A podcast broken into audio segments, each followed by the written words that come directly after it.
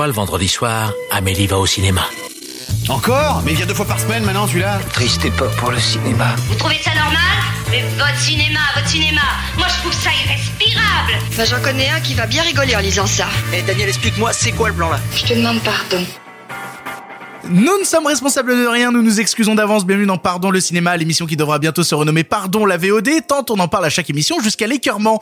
Bonsoir tout le monde, bonsoir Simon. Bonsoir Victor. Bonsoir Clara. Salut Victor. Bonsoir Marc. Salut. Et bonsoir Sophie, c'est la dernière émission où tu es loin. J'ai tellement hâte de vous retrouver, mais tellement hâte. On a tellement hâte de te retrouver. Au sommaire de cette émission, pour la dernière fois, béni soient les dieux, seulement de l'actu VOD, puisque nous vous parlons de deux sorties Netflix, à savoir Da Five Blood réalisé par Spike Lee, mais aussi The Last Days of American Crime d'Olivier Mégaton Cocorico.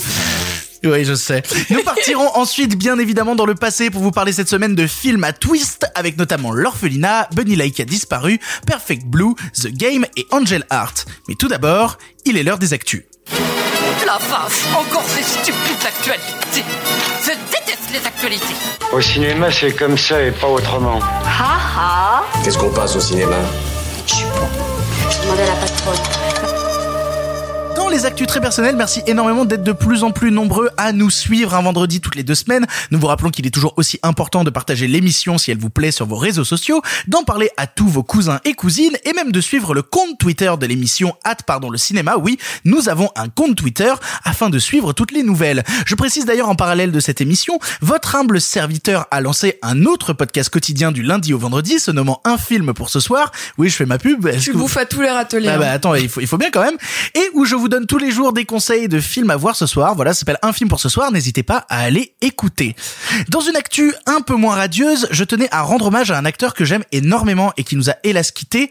Guy Bedos est parti rejoindre son ami Jean-Loup Dabadi, laissant derrière lui de nombreux films cultes, dont ses collaborations avec Yves Robert sur Nous irons tous au paradis ou Un éléphant, ça trompe énormément. Je ne résistais pas à l'envie de diffuser une dernière fois sa voix qui nous a fait tant rire. Au revoir mon gars. La vie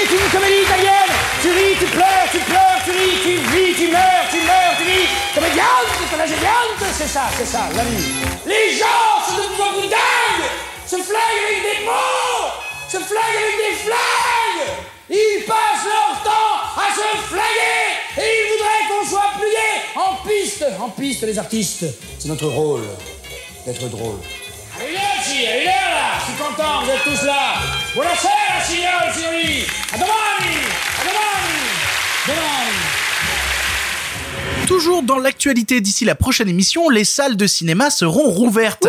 Nous avons le droit à plusieurs informations concernant les films qui seront présents, certains que nous avons déjà chroniqués comme De Invisible- Gaulle Exactement. De Gaulle Le général vous attend en salle à partir du 22 juin. Exactement. C'est l'appel aussi- du 22 juin Oh. Grosse pelle du 22 juin. mais aussi notamment euh, Invisible Man, Vivarium ou The Hunt, mais aussi, il faut le dire, euh, d'autres films dont on n'a pas encore eu le temps de vous parler, mais dont on essaiera rapidement de vous parler à un moment, comme La Bonne Épouse, Benny ou bien Radioactive. Alors, l'équipe, je me tourne vers l'équipe, est-ce que vous vous sentez prêt à y retourner, voir des films masqués à un mètre de distance? Est-ce qu'on retourne au cinéma la semaine prochaine? Il y a eu des annonces sur les dispositifs euh, des salles? Oui, c'est ça, il y aura un, il y aura un mètre euh, de distance, il y aura... Un mètre, ça euh, fait combien de sièges Enfin, tu vois, en gros, en gros, t'es t'es à combien dans une salle, quoi? J'en ai aucune idée. Pour le coup, je crois qu'ils remplissent pas les salles à plus de 50%. 50%. Ouais, c'est 50%, on est d'accord. Et, euh, et pour le coup, euh, ils ont annoncé qu'il y aurait, euh, il y aurait ouais un mètre de distance entre les gens et que le masque, il fallait absolument le garder dans le hall du cinéma, mais que dans la salle, on pouvait l'enlever. D'accord, mais alors bêtement, s'il y a un siège sur deux, on n'est pas à un mètre les uns des autres.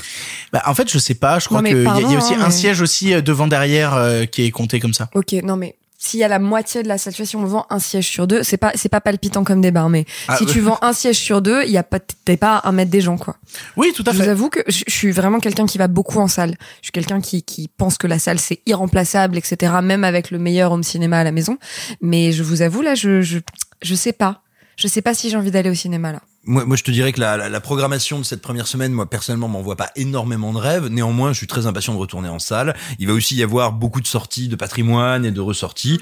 Euh, je dois avouer, mais c'est une chance, hein, c'est pas une décision consciente. Je suis pas du tout sujet, euh, je suis pas angoissé, on va dire, par les questions sanitaires ou sujet à l'hypochondrie. Donc, je respecterai évidemment, euh, euh, tout simplement, d'un strict point de vue, le respect des gens qui m'entourent et de civisme. Je respecterai toutes les normes qu'il y a à respecter, de, de comportement sanitaire, on va dire, de bons comportements sanitaires à avoir. Mais pour ma part, je suis pas du tout angoissé à l'idée de retourner en salle. Et toi, Marc?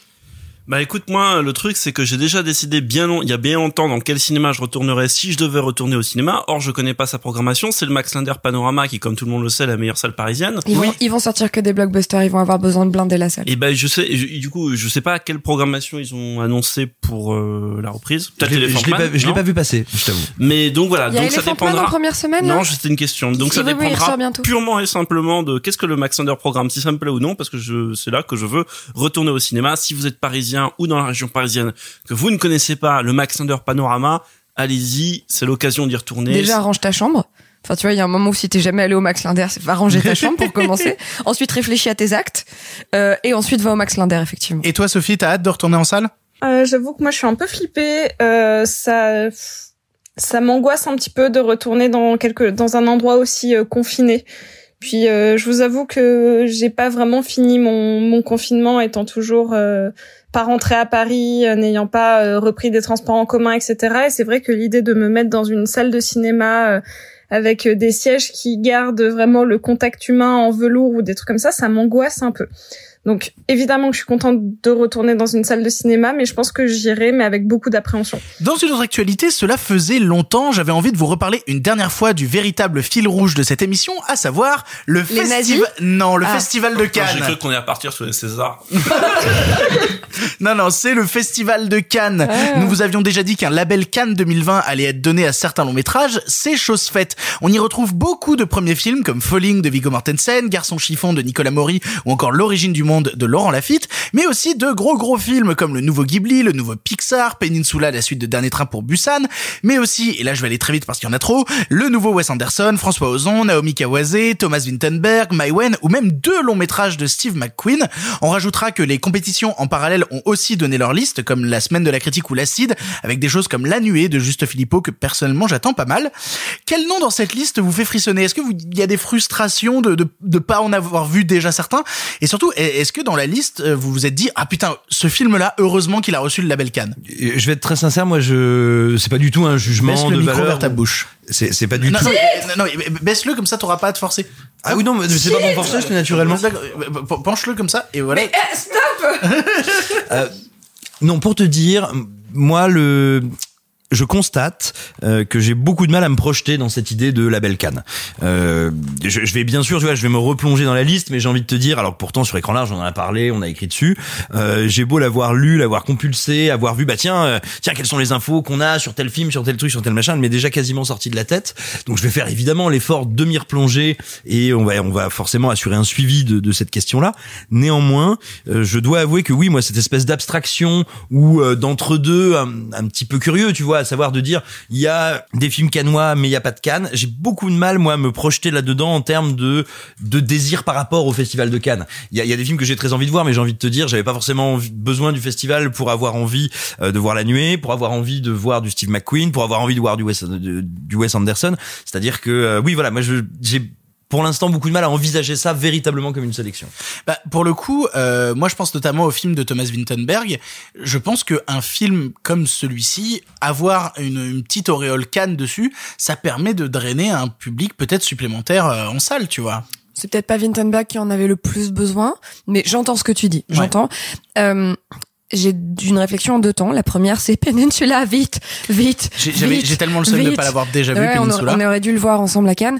Et l'autre réflexion que je me faisais quand ils ont sorti ce label Cannes, c'est qu'il y a certains trucs de l'année dernière qui sont toujours pas sortis. Comme le moyen métrage sur la sorcellerie de Gaspard Noé. C'est vrai qu'il est toujours pas sorti. Moi, je me rappelle avoir vu à la semaine de la critique un film qui s'appelait Boule. Euh, et euh, non, vraiment rien de. Non, mais je sais, oui, non, mais. non, L'école non. boule, la menuiserie? Non, les taureaux. et, et pour le coup, le film devait sortir le 4 avril et confinement oblige, blablabla. Mais oui, il y a pas mal de choses mais, comme ça. Mais c'est assez courant, hein. euh, C'était euh, mon Non, mais Dieu. bien sûr, c'est moi qui ronchonne, c'est tout. Oui, voilà. Non, mais tu vois, tous les ans, on a des films qui mettent plus d'un an avant de trouver un chemin pour être distribués. Moi, je me souviens, c'était le le film euh, Un certain regard, euh, ce film de monstre un peu un peu un télo barré, moi que j'avais que j'avais beaucoup aimé, Meurt monstre meurt, Ah oui. qui est sorti plus d'un an après sa présentation Mais à Cannes. parce qu'il a fait parce qu'il a fait le tour de tous les festivals derrière parce qu'il lui fallait euh, tous parce qu'il fallait non mais parce qu'il fallait que l'affiche en gros soit bardée de tous les logos et c'est plutôt un choix intelligent tu vois de dire Je dis pas le on sort un film de on sort un film d'exploit de genre en salle où il y a pas de star enfin tu vois qui est pariquin etc bien sûr qu'ils avaient besoin d'être passés partout Et dont le monstre est quand même euh, un gros phallus géant. Mais euh, non, non, mais comme mais- mon ex Bref, Ouf. tu pourras la couper. Non, je la garderai. Et toi, Marc, il y a aucun film dans cette sélection qui t'a fait un peu rêver?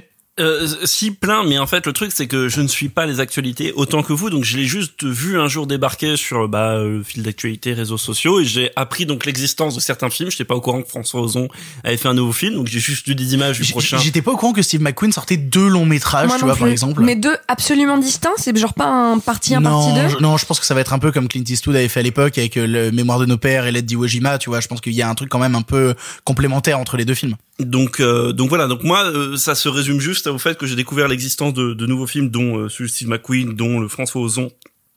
Et euh, je pense que c'est tout parce que je me suis pas penché outre mesure dessus, donc euh, je peux pas commenter particulièrement ce truc-là, à part que j'ai très très envie de voir le, le François Ozon et que évidemment je regrette qu'il faille attendre encore un an pour voir le film de Paul Verhoeven, pour voir euh, Verhoeven. les- Verhoeven, Ah, les après, pour le coup, euh, pour le coup, ils ont Ah oui, repoussé, euh, ils ont repoussé le, le, le Verhoeven à mai 2021. On, sera, on sait qu'il sera dans la sélection de, de, de Cannes 2021. C'est une obligation. Ça ferait tellement rire qu'il y soit pas. mais, mais, mais, mais par contre, ma vraie question, c'est est-ce que, euh, vu que Cannes, j'ai l'impression, a pas trouvé vraiment de, de deal avec le Festival de Venise, est-ce qu'il a pas annoncé son label Cannes pour pouvoir euh, squeezer un peu quelques films euh, au Festival de Venise? Alors j'ai pas tout suivi parce que j'ai vu passer ça hier euh, ou aujourd'hui, je ne sais plus, mais là il y a Cannes qui a fait un deal avec le festival de Deauville. Oui, j'ai j'ai vu ça. Mais, non, Ah, mais en fait, ils avaient annoncé qu'ils feraient des deals, notamment avec Deauville, notamment avec Annecy.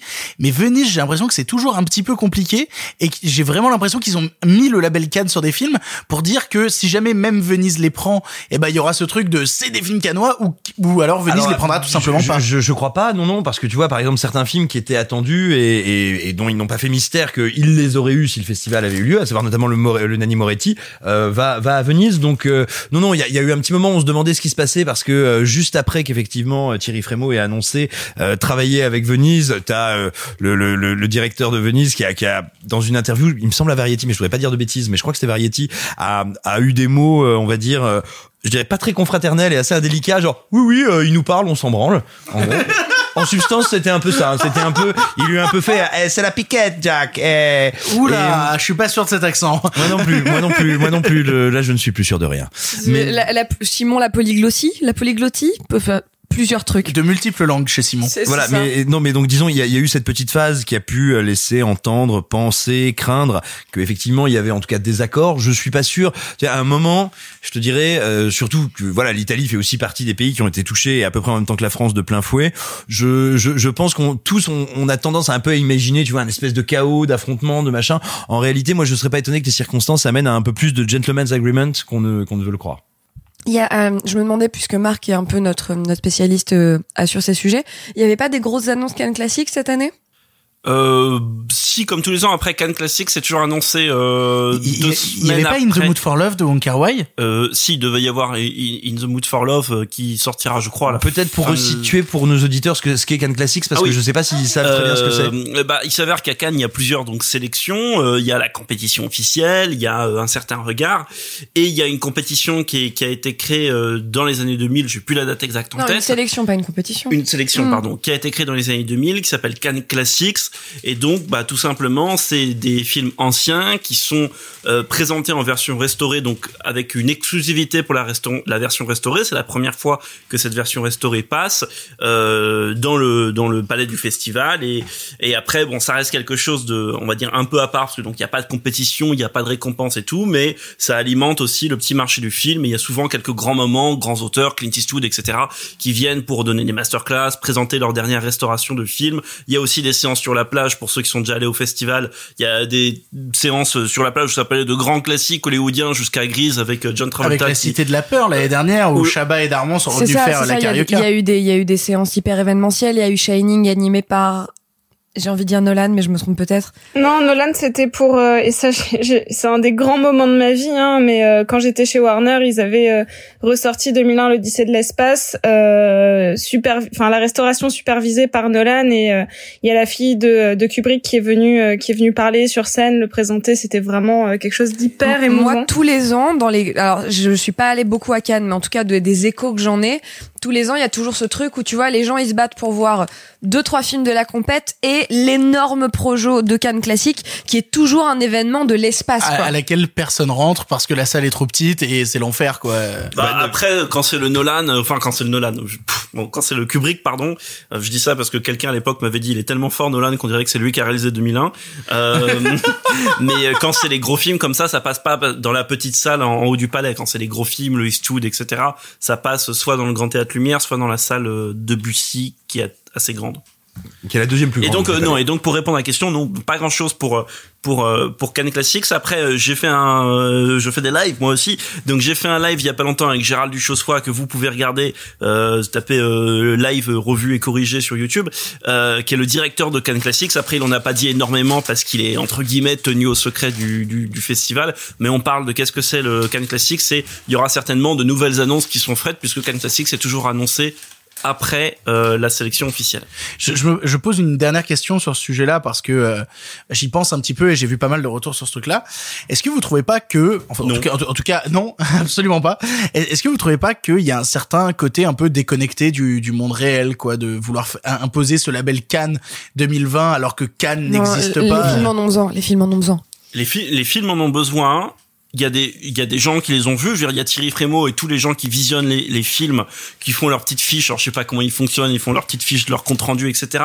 Donc ça reste quand même aussi euh, un boulot. C'est con de le mettre à la poubelle, tu vois. Ils ils sont tapés les films, ils ont vus, ils ont fait une sélection et ça prouve qu'il y a cette sélection là qui vaut le coup d'œil. Voilà. Donc il y a après on en revient à ce que tu disais au début. C'est la question. C'est pour être tout à fait clair et un peu bête, c'est est-ce que la petite palme sur une affiche de cinéma, ça motive quelqu'un à aller voir euh, ce film? Non, et puis après, déconnecté du monde réel, je te dirais, mais ni plus ni moins que ne peut l'être un événement comme Cannes. C'est-à-dire que, comme tu disais, ça représente quand même énormément de travail, des centaines d'heures de travail pour les gens qui ont, bah, évidemment fait les films, mais aussi ceux qui les ont visionnés, sélectionnés, choisis, qui, on le sait quand même, se sont battus jusqu'au bout du bout du bout du bout pour essayer de faire en sorte qu'il puisse y avoir un festival de Cannes.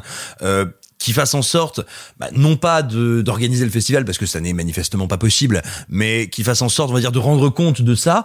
Euh, non, je, je je vois pas en quoi c'est plus déconnecté que euh, euh, les restaurateurs qui font front pour essayer de réouvrir leur salle le plus vite possible, par exemple. J'avoue qu'il y a un truc aussi, euh, c'est euh, il y, a, y a des petits films étrangers euh, qui qui potentiellement pourraient trouver un distributeur grâce à ce label Cannes. Euh, moi, dans la sélection, euh, je suis très contente parce qu'il y a quelqu'un que je connais qui a été sélectionné à Cannes, un réalisateur québécois. Et euh, donc, euh, bravo à, Pascal Plante qui a été euh, sélectionné avec son film Nadia, But- Nadia Butterfly. Euh, et je me dis que lui, clairement, il aurait galéré à trouver un distributeur français, par exemple. Et là, peut-être que ça va forcer quelques bah, quelques distributeurs à se pencher dessus. Et c'est aussi ça Cannes pour euh, pour les réalisateurs euh, étrangers euh, qui n'ont pas une notoriété euh, extrême en France. Euh, Donc euh, donc j'espère que ce label Cannes va aussi servir à ça. Enfin, pour conclure cette actualité, j'aimerais vous parler d'une initiative nommée Vidéo Forever Appel des 50 pour alerter sur la situation actuelle du média DVD et Blu-ray et lancée sous l'impulsion de nombreux distributeurs de ces petites galettes comme, bon alors je vais pas tous les citer, mais on y retrouve pour les plus connus Condor, Diafana, ESC, Le Chat qui fume, Metropolitan, euh, Potemkin, Studio Canal, Joker's Film ou encore Wildside. Les copains, les copains, les copains, les copains, les copains. Il y en a plusieurs dedans. Ils viennent rappeler que non, le format physique n'est pas mort. 400 millions d'euros de chiffre d'affaires en 2019, mais qu'avec cette période de confinement, les temps sont Dont ex- 200 millions rien que sur toi. hein. Exactement, c'est moi Mhm. qui ai acheté vraiment une grosse partie. Euh, mais avec cette période de confinement, voilà, les temps sont extrêmement difficiles et il est temps de repasser de la VOD au concret pour un bon nombre de raisons qu'il cite. Vous en pensez quoi de cette initiative? Euh, alors moi, je vais pas. Je, euh, avant de vous laisser parler, je vais pas tant parler de l'initiative que juste un truc qui m'a marqué en fait, c'est que euh, ce post, ce communiqué qui se termine par une lettre de Bertrand Tavernier qui parle des DVD qu'il a vus pendant le confinement, a été relayé par pas mal de personnalités sur les réseaux sociaux. Bah évidemment les distributeurs qui prêchent pour leur paroisse, ça c'est normal.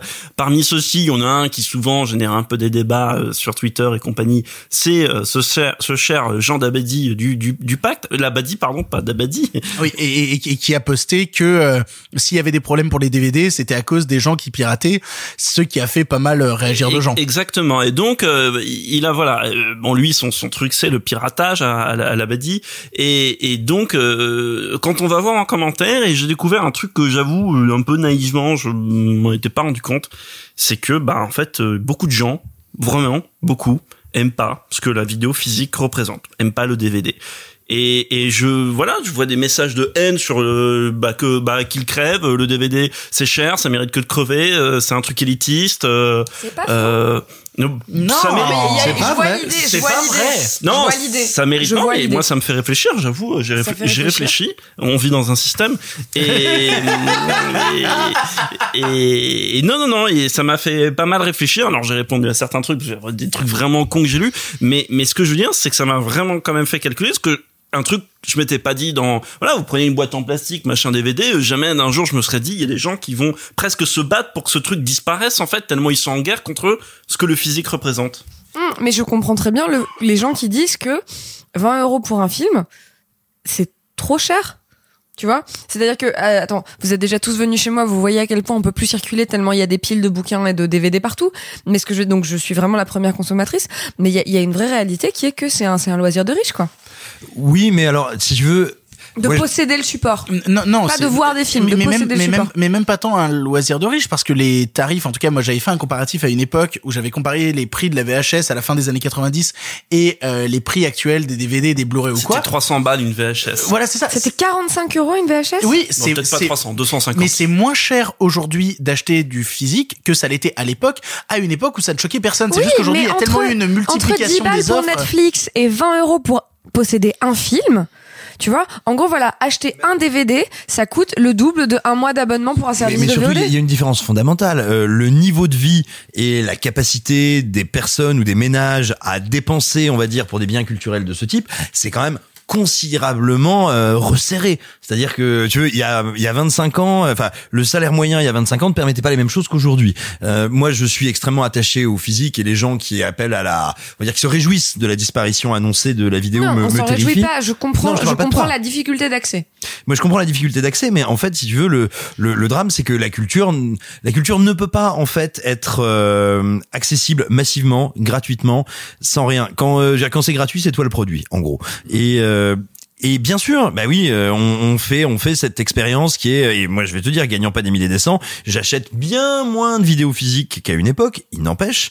Euh, bah oui, si tu veux posséder un objet artistique, si tu veux le posséder dans des conditions euh, de conservation correctes, ça a un prix qu'on peut pas réduire à l'infini. Oh, Oui, mais je trouve que ça, c'est quasi du mensonge, parce que pour la grande majorité des personnes qui possèdent un abonnement Netflix ou quoi, combien regardent, euh, je, je sais pas, euh, l'abonnement coûte euh, 12 balles par mois, combien regardent 12 films par mois issus de Netflix Alors. tu, tu, tu vois ce que je veux dire? Alors que acheter des DVD à 1 euro euh, réduirait euh, considérablement pour truc, parler, tu vois pour parler crûment euh, chiffres et rebondir sur un truc qu'a dit Clara, euh, où elle disait 20 balles, qui est le prix à peu près de sortie d'un DVD Blu-ray dans ces Et encore ça diminue. Et encore Et- ça non, et diminue. ça et diminue. il y a quasi plus de Je- je- différence non, entre Attends, DVD et mais je suis Blu-ray. pas en train de dire cochon de bourgeois de distributeur, je suis en train de dire les gens ont des ressources limitées. Non, non, euh, je suis, enti- mais entièrement, je suis indiscutable. entièrement d'accord avec ça. Ju- juste deux trucs, c'est que euh, c'est quelque chose qui est vrai. Le prix de départ du DVD souvent est cher et ça paraît bizarre parce que le DVD est un support. Et le DVD qui est encore commercialisé en France, là, il y a des éditeurs qui commencent à se réfléchir à arrêter le DVD, certains qui l'ont commencé d'ailleurs.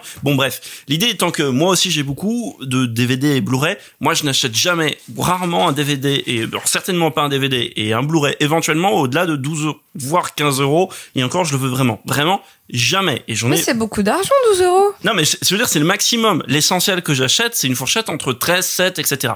Et encore aujourd'hui, t'as pas mal de boutiques de DVD euh, qui proposent des trucs à un bal euh, ou en commande sur euh, Cdiscount, etc. Je Oui, dis pas que c'est... là, c'est du- Attends, Attends, une seconde. Là, c'est du bradé. C'est-à-dire que le distributeur, quand t'achètes ton DVD à un bal, crois-moi, euh, nos copains distributeurs, ils se font pas d'argent là-dessus. c'est- oui, mais ça fait quand même perdurer, ça fait déjà, ça évite quand même le piratage, ça fait quand même perdurer le- l'objet physique, ça évite quand même d'avoir recours au piratage. Après, je suis pas du tout le, plus des anti-pirates, donc ne me faites pas dire ce que je n'ai pas dit. Et deuxième chose, c'est que malgré cette entre guillemets accessibilité financière dont je viens de parler, l'autre problème, c'est que le marché vidéo étant ce qu'il est et ayant la courbe qu'il a actuellement, par contre, là, c'est un problème. Il va de toute façon être réservé à une forme d'élite financière. Pourquoi? Parce que comme il va y avoir de moins en moins d'éditions, qu'elles vont être de plus en plus soignées, qu'elles vont être de plus en plus soignées pour euh, pour survivre, bah il va rester euh, dans un futur peut-être que que des des bah, ce que fait l'Arabien euh, oui ce que fait The Jokers pardon quand ils font leur belle édition de de de, de la magnifique édi- la magnifique édition de Parasite qui effectivement a été un- une ruée vers l'or de tous les de tous les cinéphiles. voilà ce genre de truc un peu collector et tout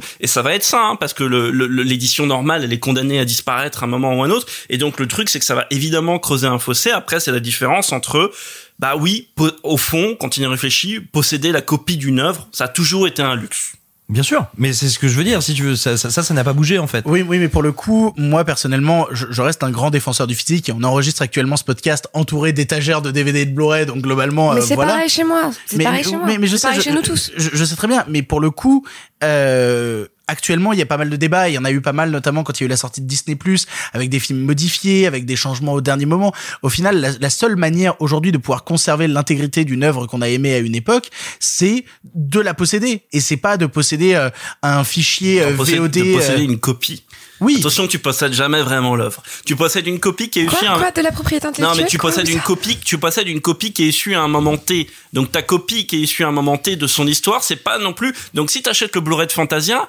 Fantasia, il a déjà été modifié, il a déjà été remonté dans les années 60. et Ou les un- éditions de Star Wars aussi. ou les éditions de Rostar. Donc même si t'as le Blu-ray de, de, de Fantasia non retouché, etc. Non, cette version a déjà été retouchée, remontée dans les années 60. Donc comme quoi, t'as Oui, pas bah oui. vraiment l'œuvre, t'as une copie de l'œuvre qui correspond au montage de Fantasia à un moment T. Alors, tu verras si tu gardes, mais il y a eu une petite actu qui nous montre, ça date d'hier, qui nous montre à quel point les gens qui nous gouvernent et qui donc du coup potentiellement essayent de parler de piratage. Vous vous rappelez de ce fameux débat à l'Assemblée où on demandait aux députés qui avaient 85 ans c'est quoi le pire tout pire Nous avons eu un vote hier.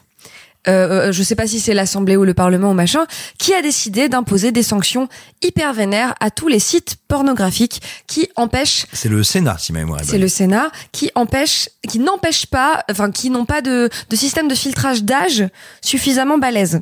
Et c'est-à-dire que les mecs ont voté, on sait pas encore comment ça va marcher, mais un truc qui dit que sont chutés ou en tout cas impossible d'accès, sauf VPN, sauf machin, tous les sites qui n'ont pas des systèmes de filtrage de l'âge suffisamment pertinents.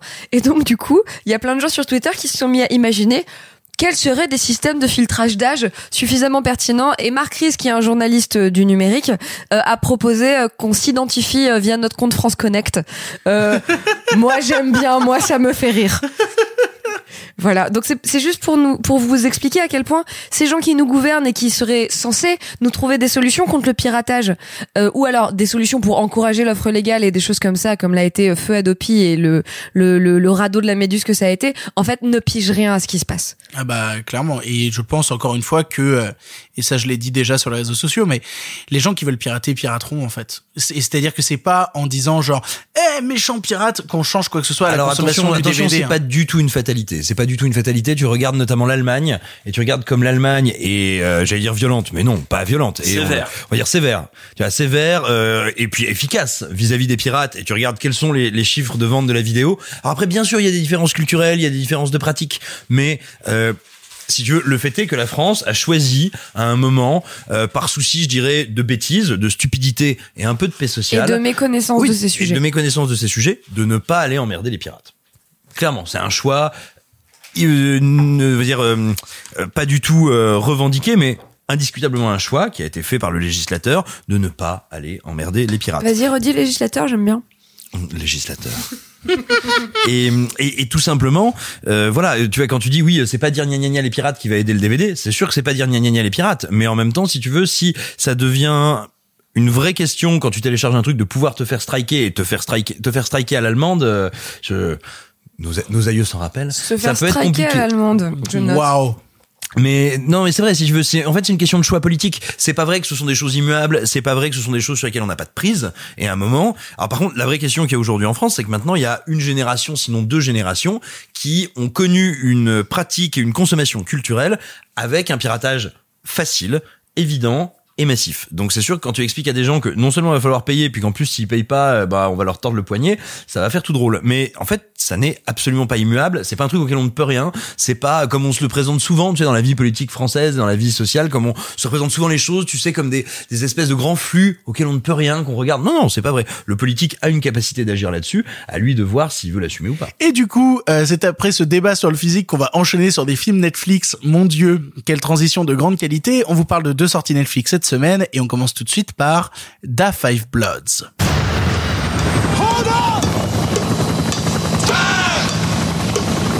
In my line of work, I have to be very careful. And that means knowing exactly who I am in business with.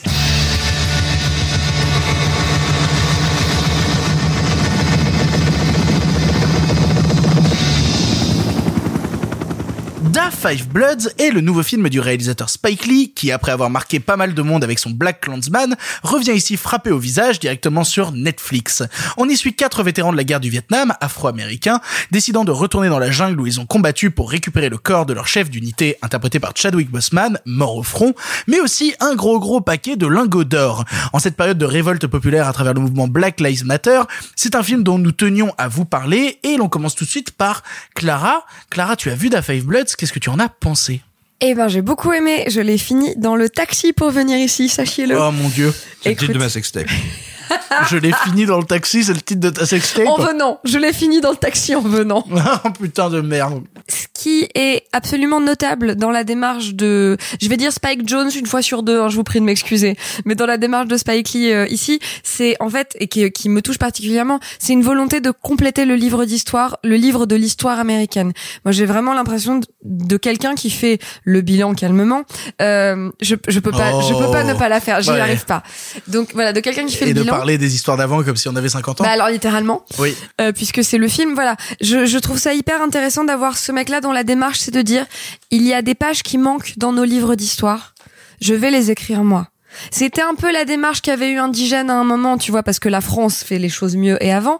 Et donc là, je trouve ça très intéressant, malgré plein de soucis qu'a le film. Notamment, il y a des moments où je comprends pas ces chants contre chants, c'est-à-dire qu'il il y a un moment avec euh, où il tourne autour d'une table de façon complètement euh, complètement chaotique. Mais bon, c'est vraiment un c'est- dans une des premières scènes, ça. C'est dans une des dans premières scènes. Ouais, le chant contre chant n'a juste pas de sens. Il y y y a- bon, bah, ça, c'est pas très grave, c'est, on s'en fout, tu vois. Mais voilà, en tout cas, ce qui, moi, m'a fasciné, c'est cette démarche qu'il a de vouloir compléter le livre d'histoire, de vouloir rappeler, tu vois, en plus avec euh, avec cette espèce de mélange vrai faux tout le temps, euh, de plein d'extraits de l'époque, de moments où ils se mettent à mentionner, où les personnes, les protagonistes se mettent à mentionner des vrais héros de guerre, etc. Donc voilà, je trouve que euh, Spike Lee complète le livre d'histoire et ça me fascine comme démarche.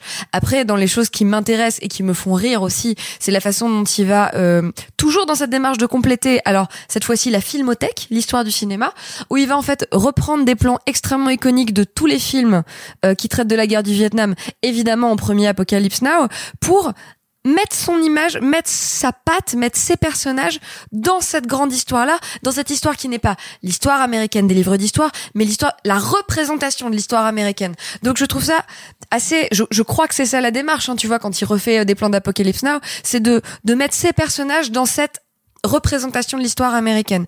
Donc voilà, ça, ça m'intéresse énormément. Évidemment, à chaque fois qu'il y avait Chadwick Boseman, je faisais genre, hey, qu'est-ce que tu fais là, Black Panther? Et je me suis mis à créer toute une histoire dans ma tête où ce film-là est le préquel de Black Panther. Et, Et s'il peut rentrer au euh, Wakanda, mon Dieu. voilà. Et s'il peut rentrer au Wakanda, c'est bon bref. Quel Donc, en fait, enfer. il est pas mort, il est au Wakanda. Enfin, tu vois, il y avait plein d'histoires euh, que, que je me suis fait dans ma tête puisque je suis très seule et que je dors pas assez. Ça a l'air tellement mieux que le film. Bref, Oh. mais effectivement, et pour finir sur les points positifs, euh, voilà, le film m'a beaucoup plu. Le film m'a fait passer un, un, un, moment euh, très vivant, puisque c'est un film avec beaucoup, beaucoup de vie et beaucoup d'énergie, comme souvent euh, les films de, de Spike Lee. Je me suis pas encore trompée.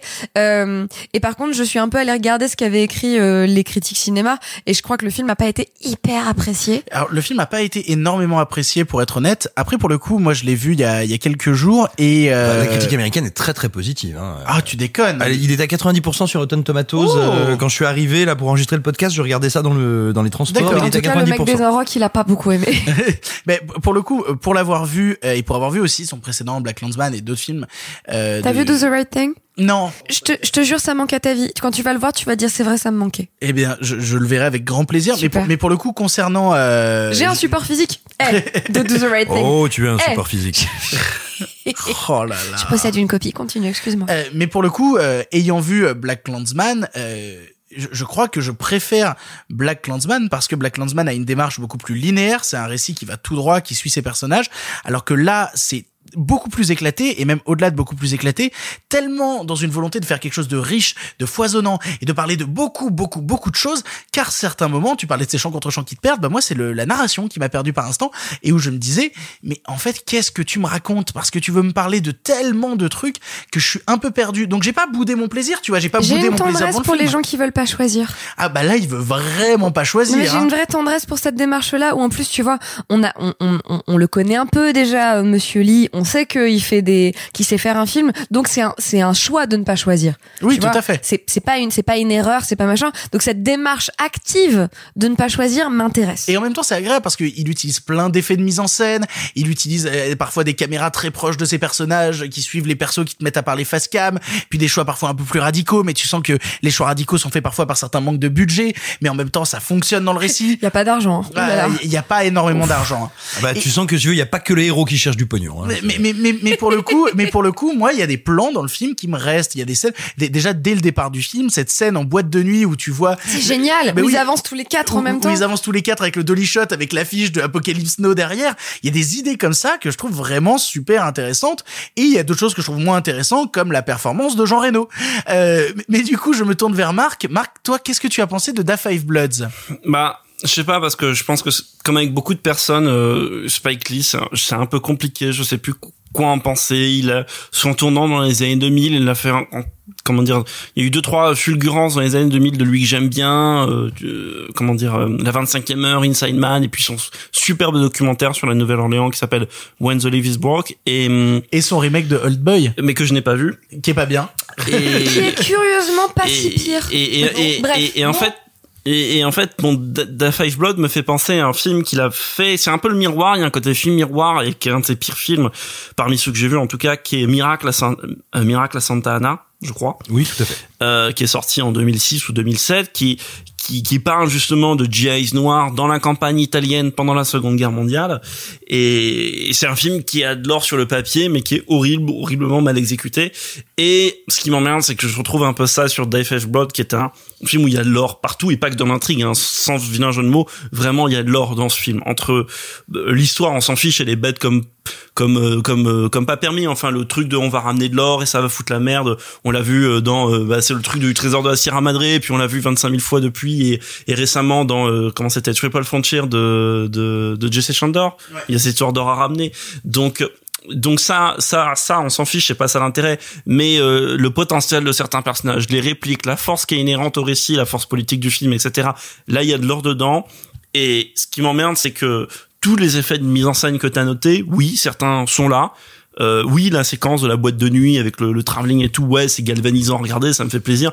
Mais le problème, c'est que bah, c'est ce que c'est la même chose que ce qu'ils faisaient il y a, il y a 30 ans, au moins bien, avec moins d'argent.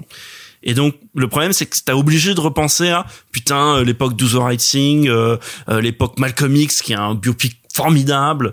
Euh, Ça aussi, si tu l'as pas vu, ça manque à ta vie, hein, ou- promis. oui, là, il y a, il y, a, il y, a, il y, a, il y a quelques Spike Lee qui vont sortir en vidéo, euh, dont euh, Jungle Fever ou, ou Mo, Mo's Better Blues. Donc, je vous invite aussi à aller jeter un coup d'œil dessus. Mais bref. Et donc, voilà, je suis un peu emmerdé par ce film qui, par exemple, qui est construit sur deux époques, euh, avec des changements de format qui sont cheap. Enfin, je trouve ça Ah, t'as pas aimé les changements de ratio mais c'est vulgaire, c'est c'est vulgaire, c'est vulgaire, Victor. C'est c'est vraiment le le. C'est pas que c'est vulgaire, c'est qu'il veut pas choisir. Pour moi, tout s'explique comme ça. Bah non, moi, moi, moi, je, non, je, Je te trouve promets que des fois, quand je veux pas choisir, c'est vulgaire. vulgaire dans le sens, c'est c'est banal, c'est vulgaire, c'est c'est genre, et puis la manière avec laquelle ça te fout, je trouve que c'est pas élégant. Ah oui, alors la Et- manière dont ça switch, où t'as vraiment le cadre qui se déforme comme ça, tu dis. Et, et qui prouve, et, qui prouve d'ailleurs que c'est pas un film qui est fait pour le cinéma, c'est pas un film qui est fait pour un grand écran parce que ça ne marcherait pas, tu vois. Euh, la manière dont les changements de changent, euh, les pardon, les formats changent, ça ne marcherait pas. Bon, ça m'énerve un peu, ça me fait sortir du truc. Bon, il y a ça, les, les scènes de guerre au Vietnam qui ont l'air, qui sortent d'un film Asylum, quoi, qui sont sous- sous-budgétés et qui n'ont pas d'intérêt dans ce film et qui répondent Si, elles sont là pour inscrire ces personnages dans l'histoire américaine et dans les représentations de l'histoire américaine. Oui, mais je oui, mais sauf que You les vétérans, non, mais les vétérans sont déjà là dans le présent pour le faire.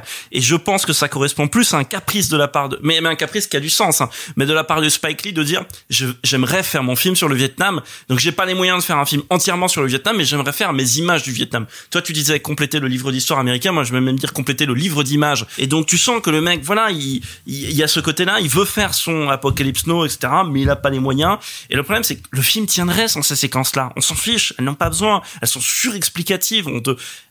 Bref, je, je je suis très partagé. Je trouve le film euh, fondamentalement pas mauvais. J'ai été très ému à la fin. En fait, il se passe des choses à la fin, quelques plans machin qui m'ont vraiment ému. Euh, Moi Pourtant, aussi, dans le taxi, j'étais très émue. mais pourtant c'est pas subtil hein, ce qui se passe à la fin, mais mais ça m'a ému.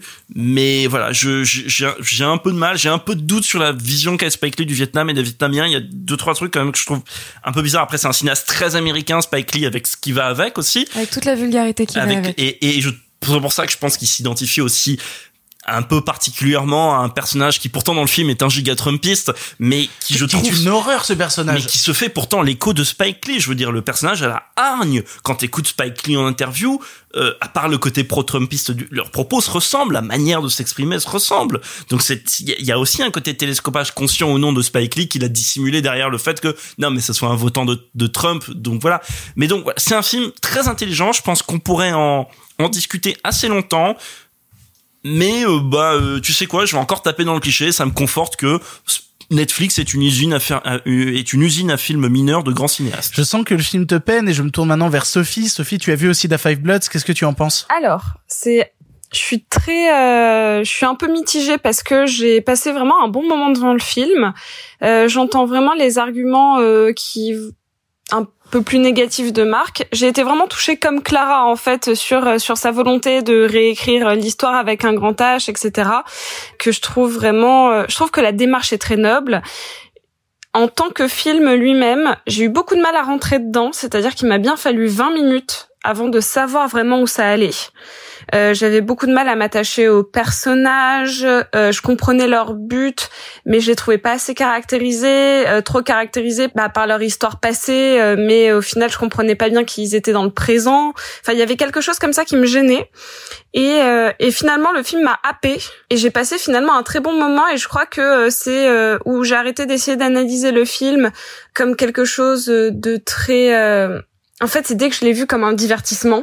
Je, je Hein, suis rentrée dedans. euh, Comment Enfin voilà. Après, euh, je, je je vais pas mentir, je, je connais pas beaucoup la, je connais pas beaucoup sa filmo et je suis vraiment pas fan de Black Landsman. Je, ça m'avait euh, laissé complètement froide, alors que celui-là m'a beaucoup plus diverti et avec une belle intention derrière. Donc au final, euh, pour moi, le film fonctionne et, euh, et globalement, il y a des scènes auxquelles je repense où je me dis ah putain, ça c'était quand même une vraie, une vraie bonne idée. Euh, Enfin, notamment, il arrive bien à gérer ces scènes de tension, mais comme euh, comme quand je vais regarder un, un, un film d'horreur ou quelque chose comme ça, je pense notamment au, à toutes les scènes de déminage. Euh, Ah, de elles sont, recherche sont super ces scènes-là. Voilà, il y a une montée en tension, il y a, il y a vraiment des, des, des choses très réussies dans le film qui ont réussi à me, à me saisir. Après, je trouve pas que ce soit un grand film. Je, je- vraiment, je trouve pas que ce soit un grand film parce qu'il est, il est blindé de défauts. Après, je le trouve sincère dans sa démarche et globalement très divertissant. Donc moi, je vois pas ce qu'on peut vraiment demander de plus. C'est con, ça pourrait être un grand film, c'est ça qui est con. bah, je ça pourrait être- d'accord, c'est il y a ça un mon côté problème. film, il y a un côté film somme dans le truc. En plus, ça dure 2h30 et tout. Enfin, Ah mais moi les 20 premières minutes je trouve qu'elles sont, sont quasiment achetées il y a des bonnes scènes mais vraiment ça ça commence trop tard quoi ça ça commence trop tard euh... bon ça évite pour moi il y a pas vraiment de ventre mou au milieu Euh, au contraire euh, le milieu est très dense c'est le début qui a du mal à, à à démarrer quoi tout simplement. Le film m'a vraiment plu. Euh, quand je l'ai regardé je me suis dit putain je passe quand même un bon moment.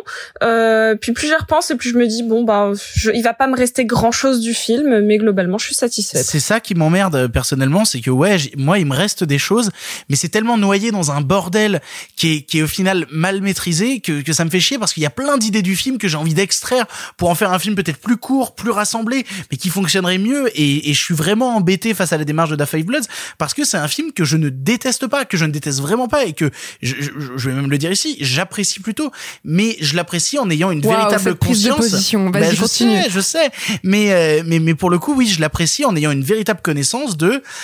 C'est un film qui marche pas. C'est un film qui marche pas que j'apprécie. Et et du coup, bah, je suis embêté.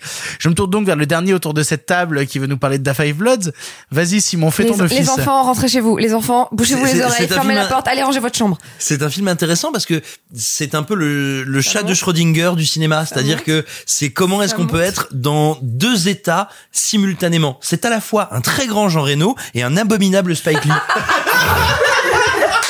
c'est fascinant quand même cette Ça fait contradiction. combien de temps que tu la bosses, celle-ci Ça fait une semaine. Bref, non, non, non, plus sérieusement, l'avais noté? plus sérieusement, moi je suis assez assez passionné par Spike Lee, par Spike Lee comme et pamphlétaire et quelqu'un qui euh, embrasse certaines questions, certaines problématiques, certains motifs de la société américaine avec et de la colère et de la rage, mais aussi avec une humanité qui est assez assez bouleversante. Sauf que moi, quand je vois ce film, encore plus que Black Landsman, ce qui n'était pas gagné, je vois un cinéaste usé usé, fatigué. Je vois les, les... Il en a marre. Hein. Ah non mais c'est clair. Je, je, je vois tu vois les effets de style qu'il veut employer. Je vois les trucs qu'il veut faire. Et même si sur le papier je les trouve intelligents, même si ses intentions elles me passionnent, même si cette volonté de fresque, de fresque guerrière, de fresque humaniste, de fresque historique, ça m'excite à mort. Moi je pensais que c'est le film qui allait me réconcilier avec lui.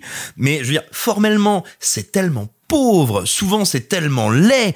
Techniquement, Oh, je suis c'est indigent. Attendez, on vous êtes passé gentiment sur un champ contre champ qui est absurde. La, la photo est au ignoble. début du la film, photo mais est des trucs ignoble. comme ça, il y en a 15. Enfin, je veux dire, la non, photo. c'est juste que celui du début, en fait, il m'a vraiment sauté à la gueule et après, j'étais genre, bon, Ouais, allez, mais, mais t'en as plein des trucs comme ça. Alors bien sûr, il y a des séquences, il y a quelques moments où tout d'un coup ça se réveille, des moments de tension. Le- mais tu vois par exemple une séquence qui pour moi est emblématique, je dirais de la, de la schizophrénie du film et au final je suis navré de sa très grande médiocrité. Euh, c'est alors je vais essayer de le dire sans spoiler, mais en gros on va dire c'est la scène autour des mines et des explosions où on a un pas sauvetage et un sauvetage. Et concrètement, tu Elle- passes. elle- elle- elle est bien cette scène. Non, non, non. Tu passes Mais de si. non, tu passes de Jean-Marie Poiré à Catherine Bigelow. C'est-à-dire que t'as une partie qui est complètement ratée, qui est mais qui est mais infecte de nullité. Je veux dire, c'est gênant. Et là, tout d'un coup, il se réveille et ça passe. Et tout le film est comme ça. Et je suis désolé, sur 2h30, c'est pas possible. Et il y a même de, des problèmes d'écriture terribles. C'est-à-dire que les gars passent leur temps à te dire, euh, franchement, Franchement, euh, euh, no- notre notre chef d'unité, c'était un sacré gars qui nous a ouvert politiquement, qui nous a amené au marxisme, qui nous a amené machin. Mais en fait, comme il n'est pas capable de te le représenter en termes de mise en scène, tout ce que tu vois, c'est ce pauvre Chadwick Boseman qui a trois pauvres lignes de dialogue. Mais qui aurait dû rester hors champ, ça aurait Mais- été plus intéressant. Bien sûr, mais, mais, mais après, on peut pas juger un film pour, pour ce qu'il est pas, mais tout simplement qui est entouré de vieux parce qu'ils ont pas pu les rajeunir ou pas voulu les rajeunir. Mais du coup, tu crois jamais au charisme qu'il a sur eux parce que euh, Boseman, qui est un acteur brillant, c'est pas la question. Il est entouré de quatre mecs qui ont 30 ans de plus que lui, qui ont une carrure incroyable, qui font quatre têtes de plus. Je veux dire, jamais tu crois qu'ils euh, qu'ils sont à genoux devant lui. Et, et quand après, et là, c'est un problème technique. Quand tu veux, je, veux dire, euh, euh, émailler ton film de flashback guerrier, mais que t'as trois balles pour le faire, bah ça te donne, on en parlait il y a pas longtemps avec Marc, des armes sans recul. C'est choquant, c'est choquant tellement c'est laid visuellement, ça te donne des chorégraphies guerrières. Enfin, le, le moment qui est le grand tournant dramatique concernant Chadwick Boseman, moi j'ai eu un fou rire total quoi. T'as deux figurants qui se tombent l'un sur l'autre, ils font ah c'est vraiment pas de chance, on est touché. C'est c'est mais moi je suis Tu fais super bien le Vietnam. hein. Euh, je suis Nouvel accent Oh C'est une nouvelle porte qui s'ouvre, il nous faudrait un petit jingle. Quel enfer. Oh Ouais, c'est un film qui, qui m'embarrasse et surtout qui m'attriste énormément parce que il faut jamais dire jamais, mais mais là vraiment quand je vois celui-là, je me dis non c'est foutu, euh, c'est foutu Spike Lee. Et, et enfin le dernier truc qui achève de me mettre mal à l'aise avec le film, il refait la, quasiment la même que dans Black Landsman. Black Landsman qui était un film très très bête, le genre de film qui te fait comprendre pourquoi il y a des gens qui ont voté Trump et il terminait Oh et non, t'es dur. et il Oh non, terminait t'es par Mais c'était voulu que ça soit une fable assez naïve, hein, Black ter- Landsman. ouais, sauf qu'il terminait sur un montage sur les, les événements de, terribles de Charlottesville. Et tu vois, qui était un peu une façon de dire tout d'un coup, ouais, mais j'ai quand même de la pertinence et que je trouvais d'une obscénité sans nom. Et là, il te refait la même, tu vois. Après avoir fait sa fiction pourrie, qui est, je veux dire, indigne d'un Roger Corman sous l'exomile, il te met un petit coup de Black, Li- Black Lives Matter et, euh, et de petits montages comme ça où tu fais genre, putain, c'est vrai, c'est terrible ce qui se passe. Et je trouve que c'est d'une facilité et d'une, presque d'une obscénité politiquement. Je trouve ça dégueulasse. Il y a ce cher Labadi qui aime bien euh, ruer dans les brancards et pousser mémé dans les orties. Et... Surtout quand elle a pas de culotte. Abs- euh, Quoi? Quoi? Vous connaissez pas cette expression? Bah si. Merci Sophie. Pousser mémé, bah, bah, pousser mémé dans les orties, surtout quand elle a pas de culotte. Bah voilà, Sophie dans les ortiches. Donc la culotte de mamie, très bien. Euh, donc ce cher Labadi qui avait dit quelque chose que j'ai dû me retenir de dire une paire de fois ici, puisque ça s'applique à chaque fois qu'on a un film Netflix, et donc j'y pense à chaque fois, et je pense que du coup on en reparlera. Il avait dit que quelqu'un demandait mais pourquoi est-ce que les films Netflix sont souvent des films de grands réalisateurs tout en étant des œuvres assez mineures euh, de leur filmographie? Et il avait répondu quelque chose d'intéressant, qui était parce que Netflix n'est pas un producteur, c'est un financier. Et en fait, lui, sa vision du truc. Alors, un jour, je vous expliquerai que les Netflix originals, ça n'existe pas, que c'est que de l'achat de droits On exclusifs. vous de ment, on vous ment. C'est vrai, ça Clara dit la vérité. Bon bref, je vous l'expliquerai un jour, mais en fait, lui, ce qu'il expliquait, et je trouve ça hyper intéressant comme euh, comme prisme pour analyser pourquoi est-ce que cinéaste majeur, film mineur, blablabla, c'est dit Netflix hyper fuse en cash et donc il y a personne pour mettre des gifles honnêtes au réalisateur pour le cadrer. Et je sais pas si c'est vrai. Je trouve juste que c'est un, un mécanisme de raisonnement intéressant. C'est bien une phrase de producteur qui ne respecte pas les réals et veut les enfermer dans des cases, je trouve. Mais non, mais attends, on a passé. La preuve, Attends, un on a producteur, c'est un producteur qui encadre son réalisateur On- et qui l'accompagne, tu- qui tu l'aide. regardes- tu regardes Oui, les- enfin c'est super infantilisant comme euh, comme phrase Ouais, de, sur- de, de- de dire les, les, les, les cinéastes ont besoin d'être encadrés. Mais Mais c'est vrai.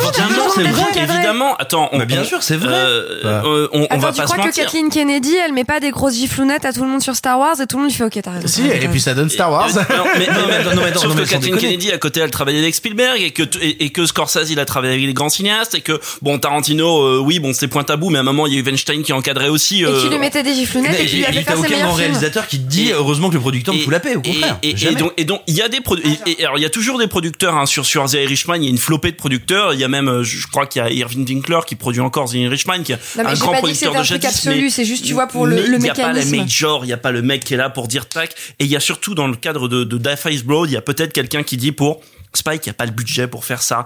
Et je et moi, je me demande s'il y a aussi pas un côté film dépressif avec. Je, alors j'ai regardé là sur IMDb, j'ai pas trouvé le budget du film de Die Face Blood. Donc, mais je me 20 demande. balles et des chips, comme non mais je me demande, euh, je pense ça doit être, euh, je sais pas, 40 millions, truc comme ça. Bon, mais je me demande si genre Spike Lee regarde son film fini, il regarde le budget de son film, tu vois, il se dit, j'ai 40 ans de carrière derrière moi, à peu près, hein, je crois. J'ai 40 ans de carrière derrière moi. Je- J'en suis à faire des films comme ça, euh, faire des, du sous, du sous-cinéma sous-budgété qui ne sort pas au cinéma. Bon, ouais, je vais pas relancer la polémique Netflix, mais mais mais sous-budgété. Et, je fais et je veux quand même faire mon film sur le Vietnam. Et du coup, c'est cheap, c'est pas à la hauteur des moyens. Ça restera un film note d'intention qui va qui va valoir pour tout ce que Clara a dit ou tout ce qu'on a tous dit, mais qui va valoir pour ça, qui va valoir parce que c'est Spike Lee, parce que du coup, c'est le film à message, oui. Bah ouais, mais le film on en retiendra quoi Vous l'aurez compris, Da Five Bloods est un film qui divise. Le suivant est aussi un film Netflix, mais je pense qu'il va beaucoup plus nous rassembler. Le suivant, il divise par zéro. Waouh, c'est possible Puisque c'est The Last Days of American Crime. I want legacy. We're all hurt the ones who try and love us.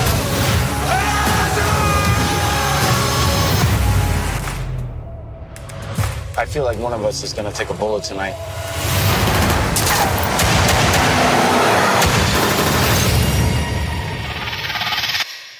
You go first.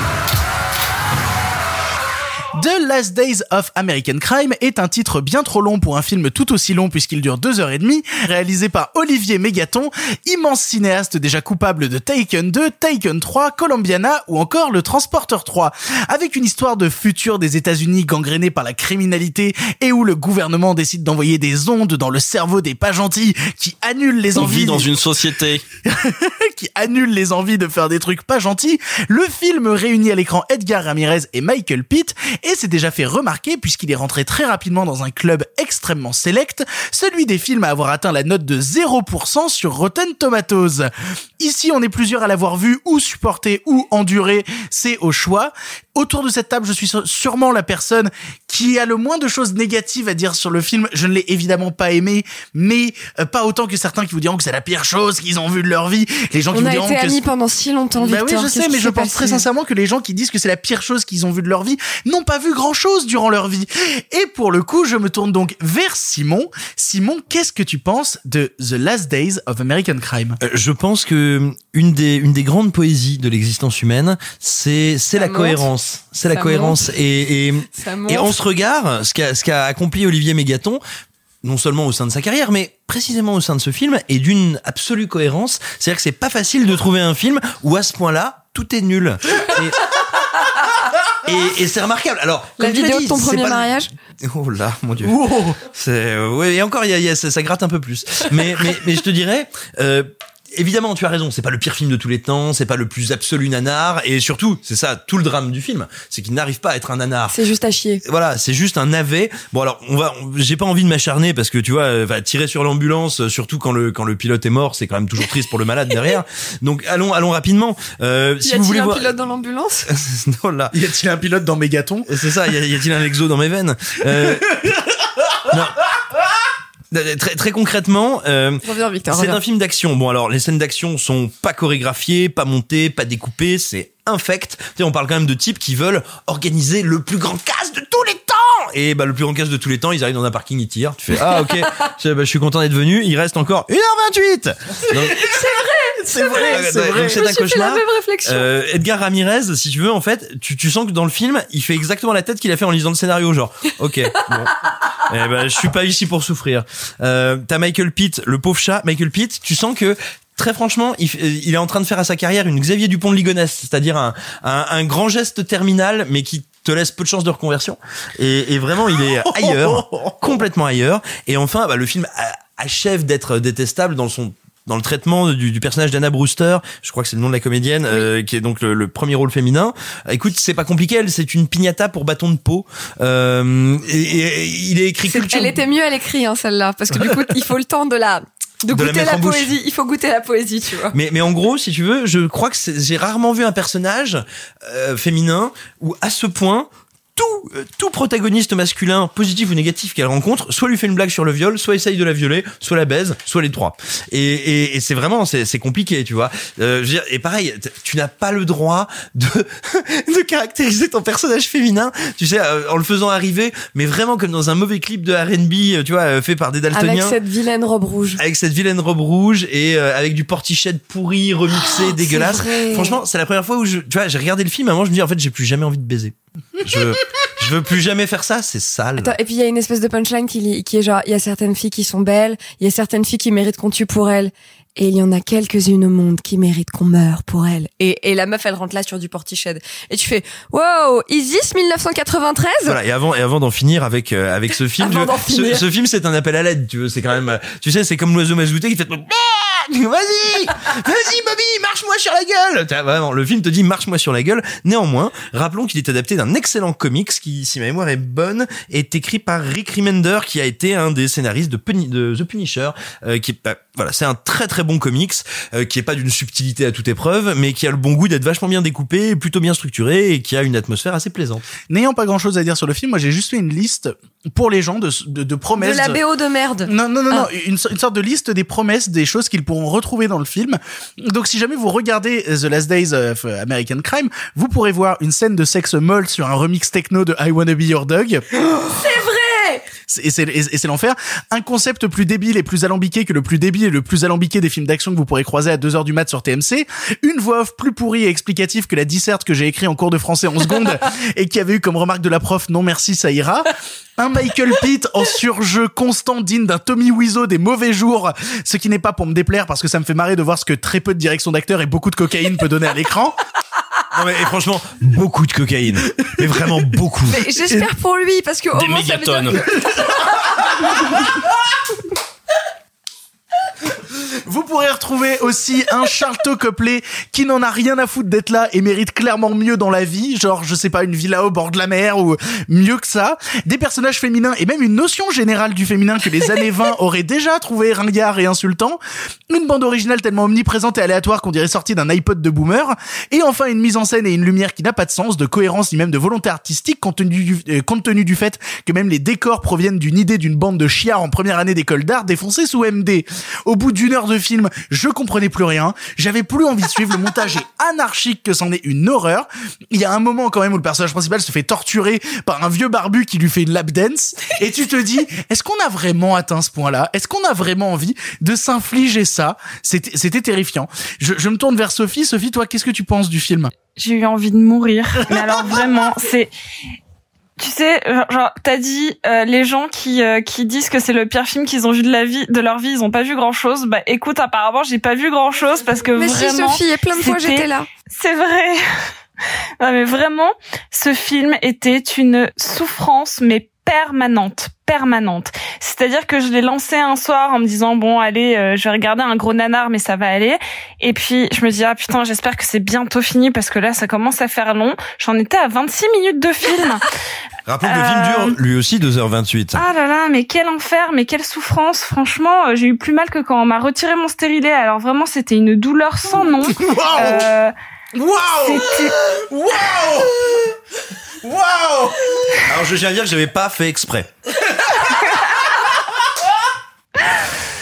ah, il est temps que je revienne avec vous. J'ai glissé, chef. J'ai ripé votre honneur. Ah là là, Simon se cache. Je sais plus comment Simon se cache derrière une guerre, euh, mais ça marche pas, genre.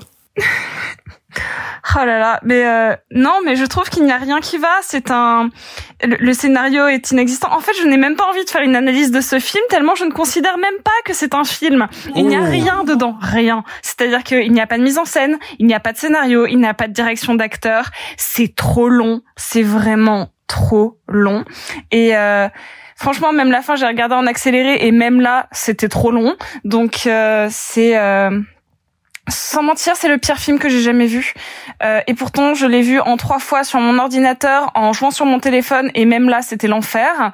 Voilà, j'ai de la peine pour Michael Pitt, vraiment. euh, J'étais très attristée, et il fait, il, il rentre au panthéon des films où, quand j'ai éteint mon ordinateur, je me suis dit, putain, je viens de perdre du temps de vie. voilà, je ne le rattraperai jamais. Et toi, Clara alors? Euh, non, en fait, j'ai pas grand chose à rajouter après ce que vous avez dit. Moi, ce qui m'a le plus choqué, ça paraît peut-être un peu anodin, c'est la musique. Vraiment, ce qui m'a le plus choqué. Alors, pas la musique, pas le score, parce que je m'en souviens même pas s'il y en a un, mais vraiment les, la, la sélection de phonogrammes du commerce euh, qui sont diffusés euh, pendant le film. Vraiment, c'est un enfer. J'avais envie de les noter et de me dire que c'était que même à l'époque de ma boom de quatrième, c'était déjà une playlist ringarde. Donc, enfin, c'est une catastrophe. Je comprends pas à qui s'adresse le film. Le film se termine quand même sur Sweet Dreams. hein. Non, non c'est Sweet Dreams Ah, je sais plus. Euh, pff, aucune idée. Je sais plus si c'est Sweet Dreams ou euh, euh, Personal euh, Jesus. Oui, mais en plus. Oui, mais pour le, mais c'est tout aussi ringard les deux, hein, de toute manière. Mais on a vu des films qui justement jouaient avec ça. Tu vois, il y a des films qui ont repris des des. Tu vois, Moi, Michael Mann m'a fait aimer Nickelback, hein, donc euh, je ne non mais voilà, c'est-à-dire que tu peux tu peux en faire quelque chose justement de prendre une une bande originale comme ça, etc. Là, en fait, c'est juste tout pourri. Vraiment cette scène de cul dans les chiottes au début sur I Wanna Be Your Dog. Mais vraiment, je savais pas si je devais rire nerveusement ou arrêter ou partir. Euh, donc voilà. Non, ce qui ce qui m'interpelle vachement, c'est à quel moment est-ce que tu te dis c'est ça qu'on va faire? À quel moment est-ce que tu te dis parce qu'en plus tu vois le casting est pas honteux de base. Tu vois, Michael Pitt, c'est un chouette acteur. Edgar Ramirez, on l'a vu dans des trucs bien. Anna Brewster, j'ai un peu checké après parce que tu sais, ça fait partie de ces pers- de ces On l'a actrices. notamment vu dans Versailles, ouais. Non mais ça c'est pas gentil. Euh, ça fait partie de ces Oupsie. actrices. Non, elle était dans, elle était dans Luther. C'est une actrice anglaise qui a fait plein de trucs. Oui, et puis et puis euh, prendre un acteur comme Charles Copley, qui est un acteur que personnellement j'aime énormément, et lui faire jouer un- Même quand il est dans des films Ben oui. Alors, oh attends, tu vas quand même pas cracher sur District 9 Ah bah, Alors. alors en si, dehors j'aime de bien, District j'aime bien, j'aime 9, bien. en dehors de District 9, de quand il, parce qu'à part District 9, le reste du temps, il fait Hello, I'm Charles Copley, and I, I'm playing, you know, with so much sobriety. J'aime beaucoup tes accents. Je suis très interpellée par la démarche puisque, de ce que j'en comprends, c'est un film généré par des algorithmes. On est à peu près d'accord là-dessus. C'est donc un film où Netflix a pris de la data, a compilé de la data et s'est dit Hum, qu'est-ce qu'il faut qu'on fabrique, qu'est-ce qu'il faut qu'on achète?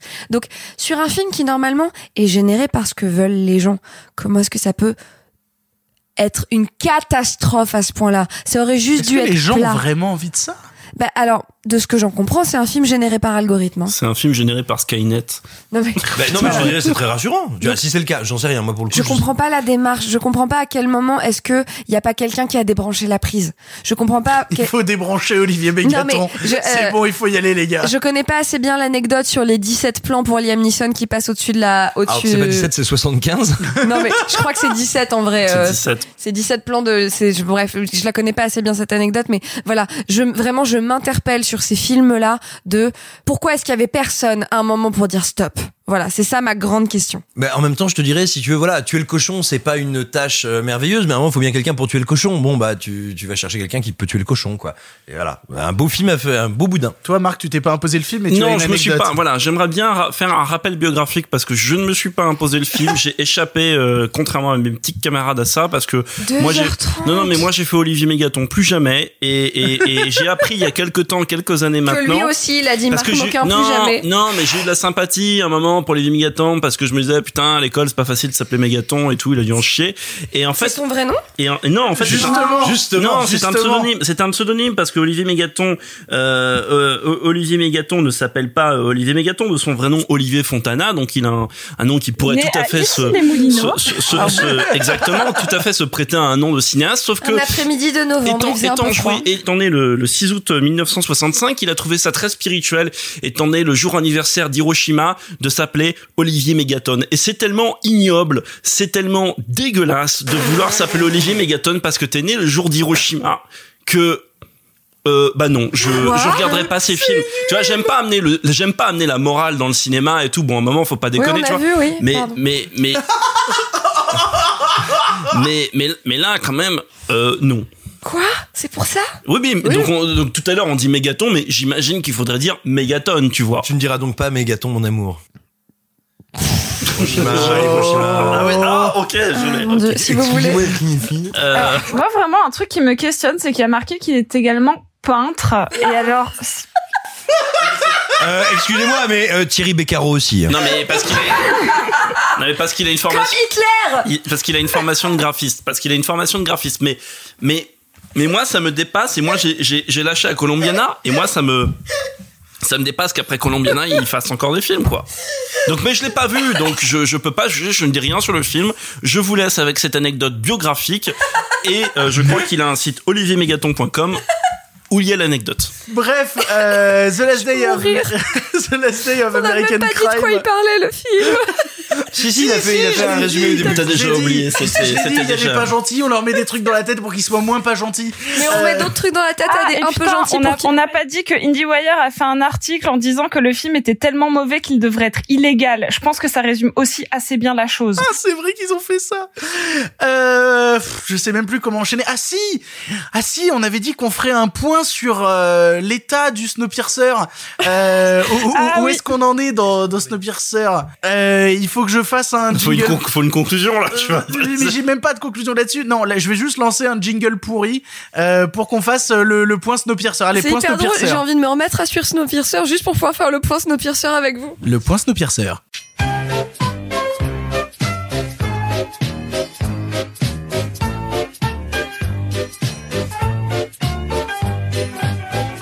Le point Snowpiercer, ça va être très rapide. J'ai vu les épisodes 3 et 4 pour savoir un peu où ça allait. Je me suis rendu compte qu'ils avaient récupéré d'autres trucs des films, notamment le chronol, euh, la drogue qu'on retrouve dans le long métrage, et qu'ils avaient aussi récupéré des choses de la BD, notamment la Sainte Loco. Il y a un moment dans les sous-titres où il parle de Sainte Loco qui vient de la BD.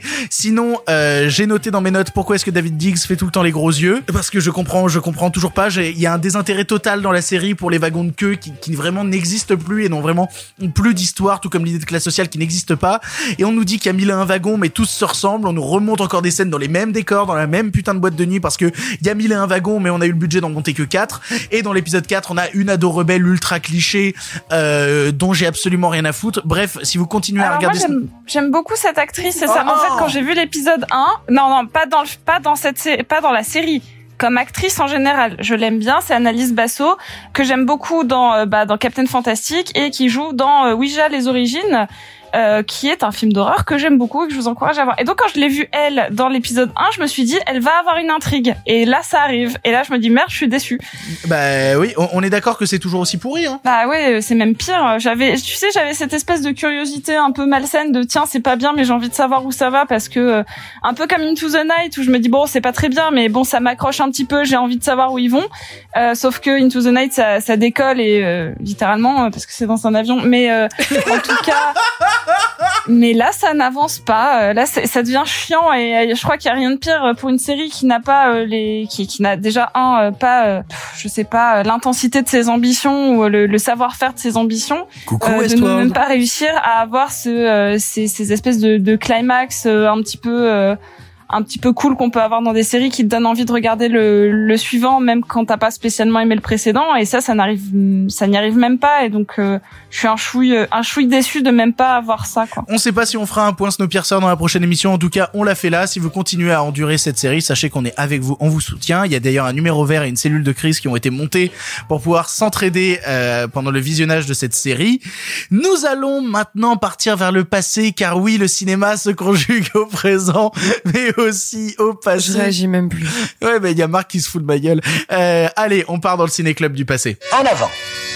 À cette époque, vous le savez, le cinéma était en noir et blanc. Mais nous avons préféré mettre un peu de couleur. Monsieur Mézeret, au nom du patrimoine artistique français tout entier, je vous dis merci. Mais enfin, tout ça, c'est le passé. Cette semaine, nous continuons notre ciné-club du passé, mais attention, c'est un ciné-club très spécial, puisqu'il va y avoir des spoilers. En effet, la thématique de la semaine étant les films à twist, il nous est extrêmement difficile d'en parler sans mentionner le fameux twist en question.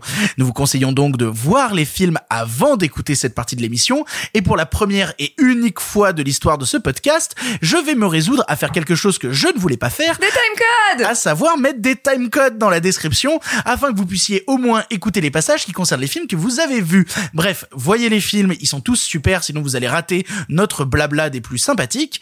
Et l'on démarre tout de suite avec l'orphelinat.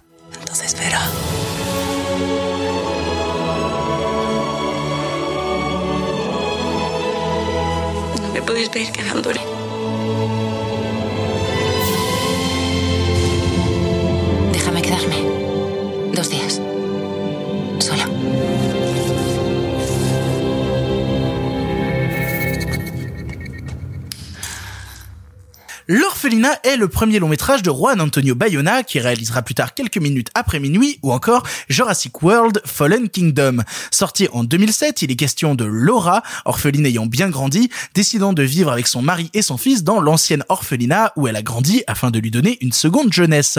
Au milieu de ce nouveau décor de vie, son fils Simon tient des propos étranges sur des amis imaginaires, invisibles, que la mère ne prend pas réellement au sérieux.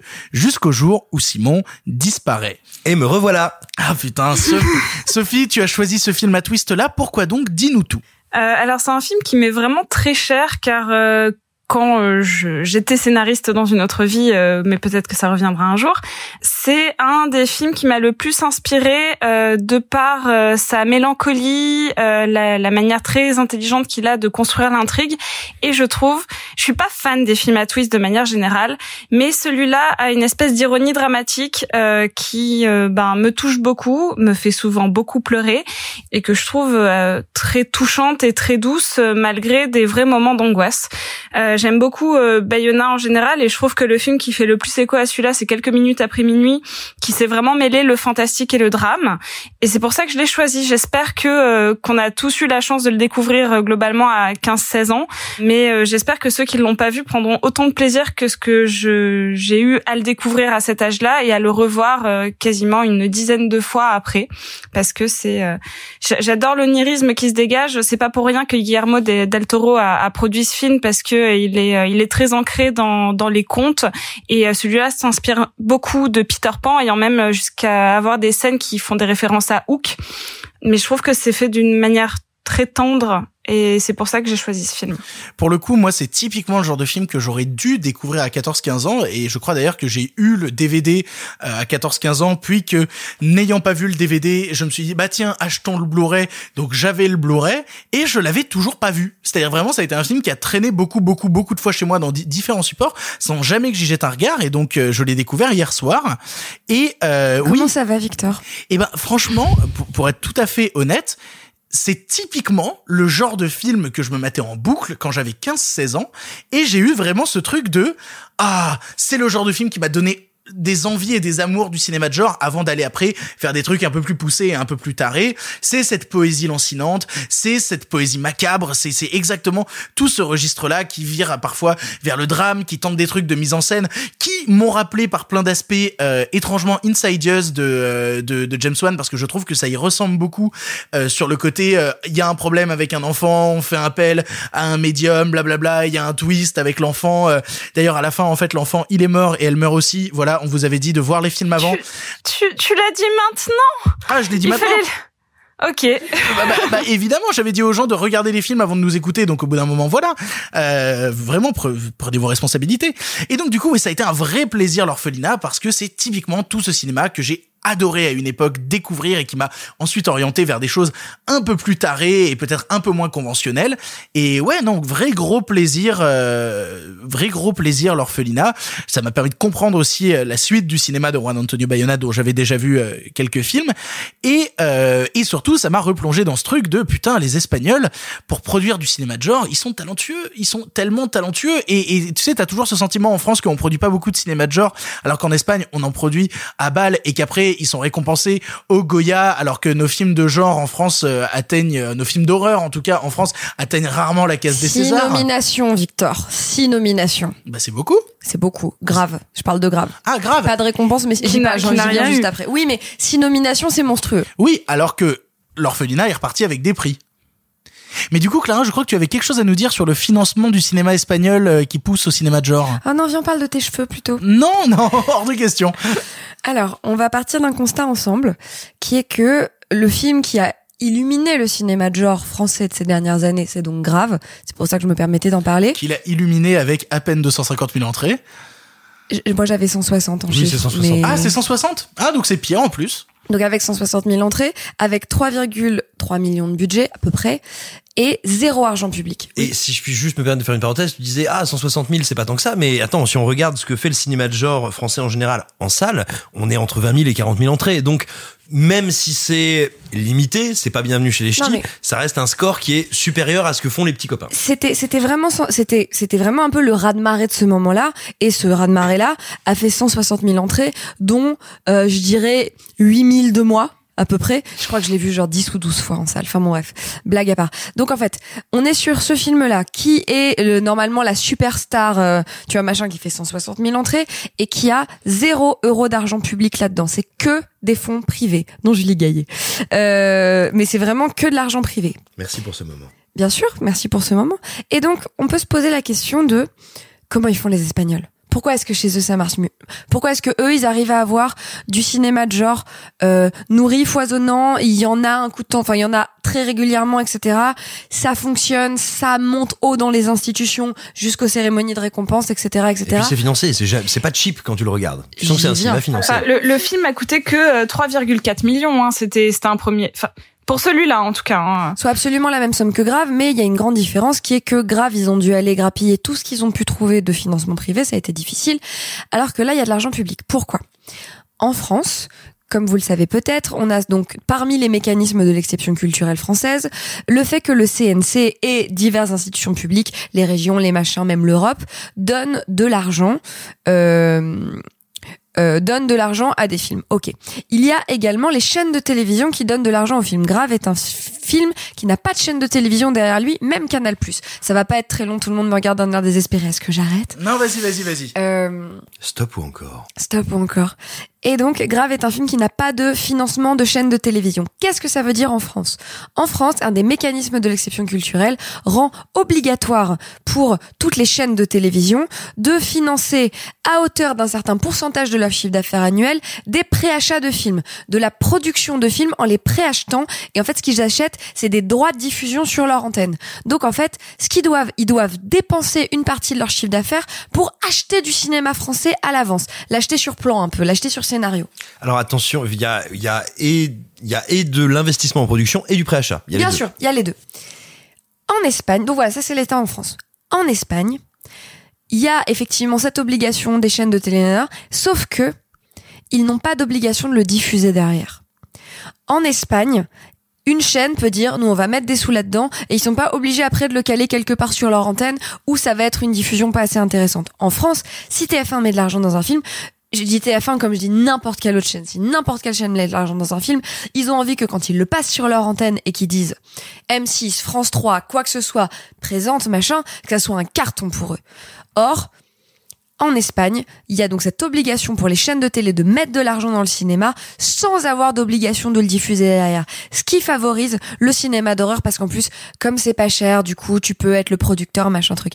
C'est la raison systémique pour laquelle le cinéma de genre espagnol existe. Et pour, D'accord, c'est ouf. pour illustrer ce que tu dis, et on va dire certains peut-être paradoxes ou problèmes de la situation française, il y a quelques jours, au moment où on enregistre, enfin en gros, la semaine qui va précéder le moment où vous allez écouter ce podcast, il y a un film français, je sais plus si c'est France 2 ou France 3, je crois que c'est France 2, euh, qui s'appelle La douleur, qui est une adaptation de Marguerite Duras, qui est un film de- d'Emmanuel Finkiel, qui est un Qu'est-ce film que c'était beau?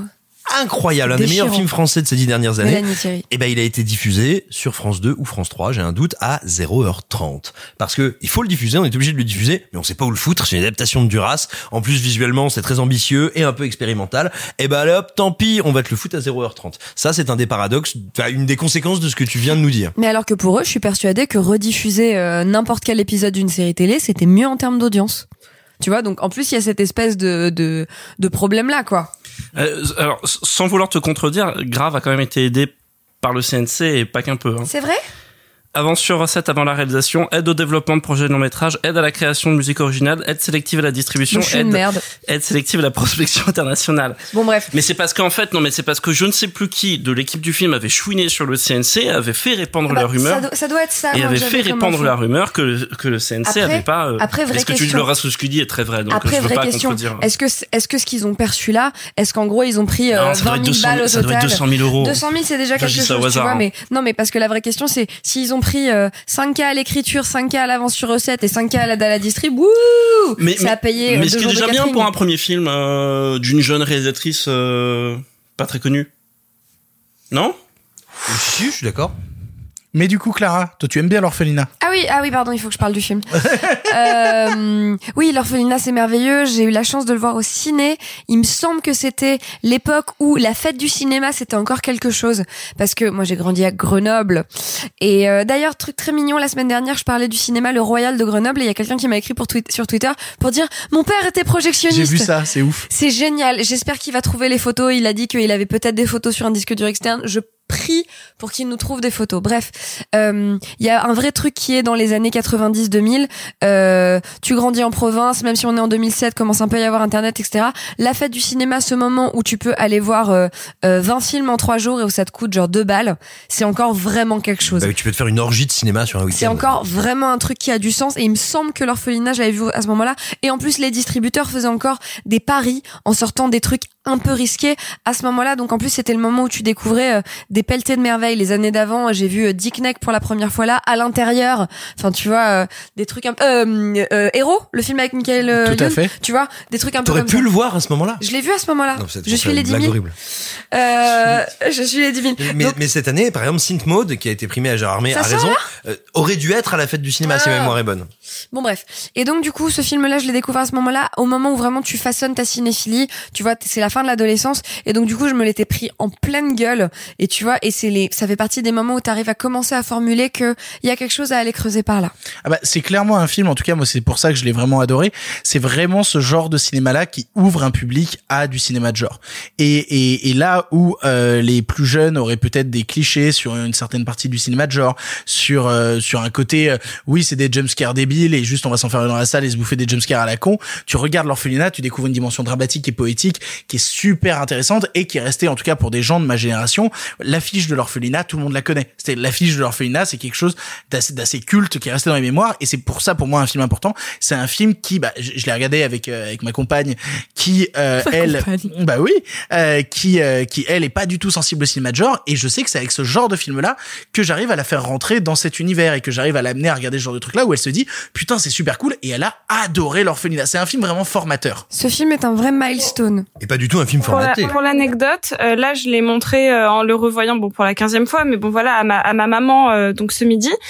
Et, euh, et après je lui ai tenu tout un discours parce que ma mère n'a jamais spécialement compris euh, mon attachement au cinéma de genre, au cinéma d'horreur, parce qu'elle pense euh, pas pas forcément euh, à mauvais titre, mais que euh, que le cinéma d'horreur c'est euh, massacre à la tronçonneuse, euh, Saw ou des trucs euh, euh, un peu gore, un peu trash. C'est un grand écart là quand même. Saut et massacre à la tronçonneuse, c'est difficile oui, à mais mettre dans, dans le même sa panier. tête, c'est euh, des, C'est des- un truc de, de la boucher pour- torture, c'est un truc du de boucher sang, pour les gens euh, bizarres. quelque chose de violent, euh, euh, même, enfin, elle, elle avait vu Suspiria. C'est, c'est des images un peu comme ça qui sont ancrées dans son dans son esprit. Et je lui ai dit, mais regarde l'orphelinat avec moi, tu vas comprendre un peu comment je suis rentrée dans cet univers-là, par l'onirisme, euh, par notamment le, j'adore et c'est ce qui me caractérise, j'adore les drames euh, d'horreur. C'est-à-dire que quand ça vient vraiment toucher euh, la, peur viscérale, là, c'est quand même la peur d'une d'une mère qui cherche son enfant. Euh, c'est peut-être ça qui est encore plus horrible que l'idée que d'a- d'avoir des fantômes dans sa maison, en fait. Et je trouve que Bayona le traite avec une telle tendresse et euh, surtout avec beaucoup de délicatesse qui permet pour des gens qui ne sont pas familiers avec le cinéma d'horreur ou le cinéma de genre, euh, de découvrir que euh, la peur que tu peux ressentir à certains moments du film, parce qu'il y a quand même de la peur, euh, elle peut être couplée à juste à l'empathie que tu peux avoir avec des personnages qui ont des peurs ancrées dans le réel. Et c'est ça que je trouve merveilleux dans ce film. C'est cette intelligence-là. Et je suis tout à fait d'accord et c'est pour ça que je trouve vraiment oui c'est une c'est une sublime porte d'entrée à un certain cinéma de genre. Et du coup je me tourne vers Marc. Marc tu penses quoi de l'orphelinat?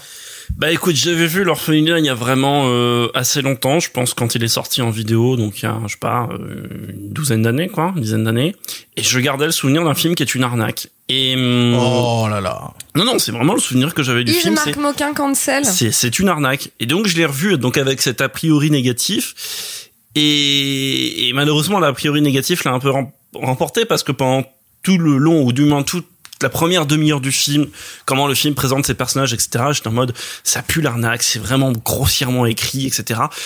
Après de l'autre côté, bah en le revoyant évidemment, je m'attendais à, à- comment dire qu'est-ce qui est intéressant dans le film, des trucs de mise en scène, des trucs d'écriture. Le film embrasse un folklore qui est évidemment sympathique. On va pas, le film a un côté train fantôme qui est sympa quoi. C'est le train fantôme quoi.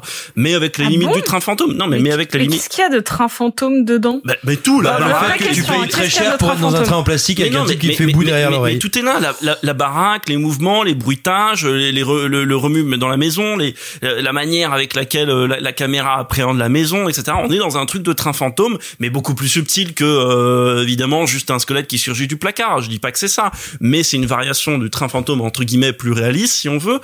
Euh, je trouve le film vraiment bêtement écrit. Après, je, il y a un truc où j'ai vraiment pris par contre mon pied en revoyant le film et je me suis un moment demandé est-ce que tout le film n'a pas été écrit pour cette séquence et malheureusement ensuite le film repart dans des délires que j'ai moi il y a une séquence dans le film de comment on dit de pas de possession de De médium de médium, voilà. Et- et- qui, est- qui est pour moi une des plus belles séquences du film. Voilà. La séquence de médium Qui est la meilleure séquence scène. du film, y a pas en, photo. ter- en termes de mise en scène, c'est et qui, a, formidable. et, qui a, et qui a un truc très intéressant parce que d'habitude les enfin j'espère ne pas dire de bêtises si c'est le cas vous me corrigez La- les séquences comme ça de médium on est avec les gens dans la pièce on voit ou éventuellement on entend ou c'est suggéré avec eux. Et là c'est totalement différent c'est à travers un écran. Donc évidemment bah c'est quoi? Ça parle de cinéma ça parle d'effets spéciaux de montage de hors champ de tout ce qu'on veut. Donc c'est et, et le type est là devant ses écrans c'est du montage c'est donc c'est vraiment très intéressant ce passage là et en plus d'un point de vue purement euh, horrifique ça fonctionne on est dedans donc j'avoue là j'ai vraiment pris je me suis dit ah le film va dans cette direction finalement non il repart ailleurs etc on,